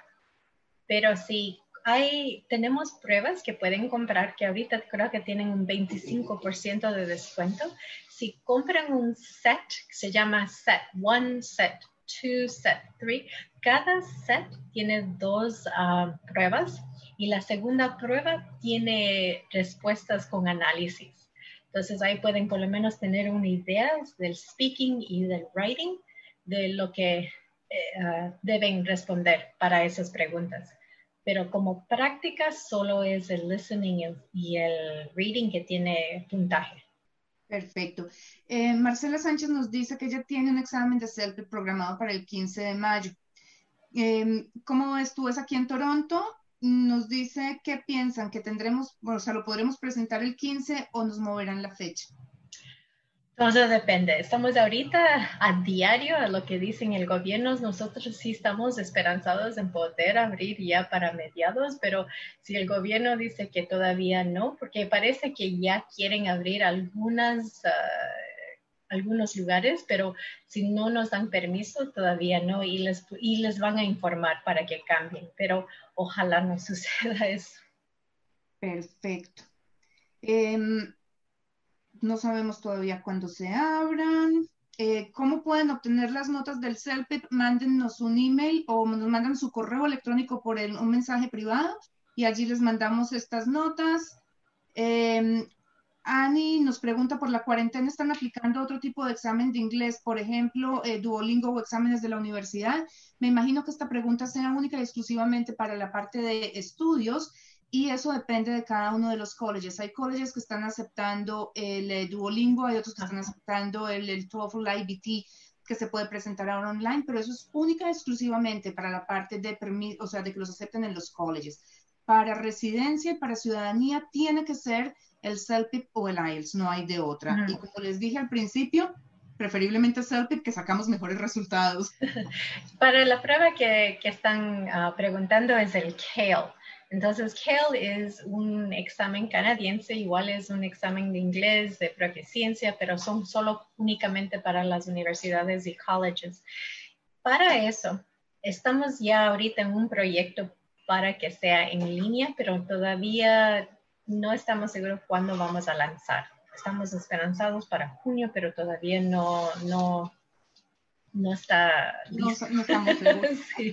Esperemos noticias, que tenemos sí, muchas sí. Ahí, ahí les digo.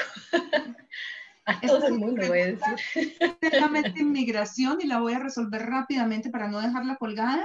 Eh, pero los invito a todos a que nos sigan en la página en Palacio Immigration, porque los miércoles a las siete y media de la noche tenemos un webinar que es para inmigración Em, y pues pueden hacer ahí sus preguntas, pero para no dejar a Luisa Fernanda esperando con esto por media semana, dice Claudia, buenos días, ¿se puede solicitar permiso de trabajo desde Canadá por el COVID-19?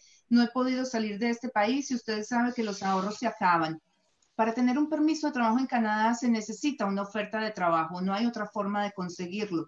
Para las personas que son eh, nacionales de México, Chile, Perú, Colombia y Panamá, que son países que tienen tratado libre comercio con, con Canadá, con la oferta de trabajo y si sus profesiones o ocupaciones están en la lista, se podría solicitar el permiso.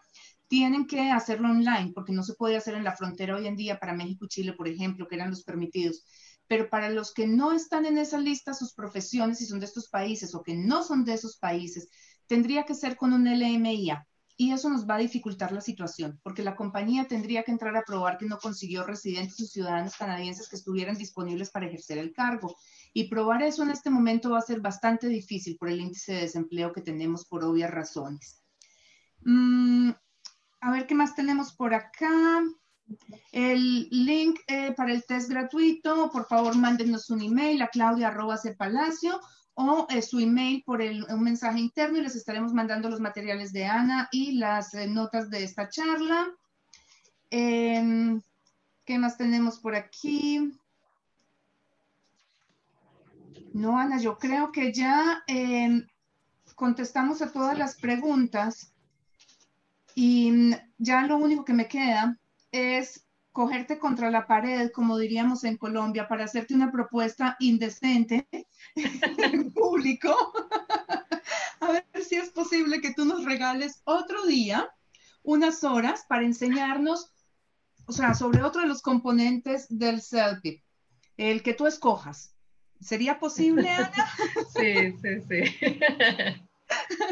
No hay problema. Hoy también podemos preguntar a la audiencia qué, qué, es lo que quieren ver y ahí podemos también ayudarles en eso. Perfecto, entonces que nos pongan ya en el chat rapidito cuál quieren que sea el próximo eh, webinar con Ana. Listening, eh, writing or reading. A ver, vemos números. ¿Qué piden todos?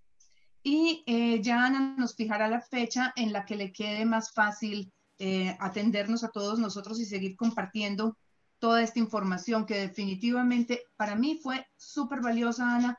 Te lo agradezco en el alma de verdad porque sé que no solamente para mí, sino para mis clientes va a ser muy importante esta información que tú nos diste. te agradezco en el alma tu participación de hoy. Llevamos ya dos horas en este webinar.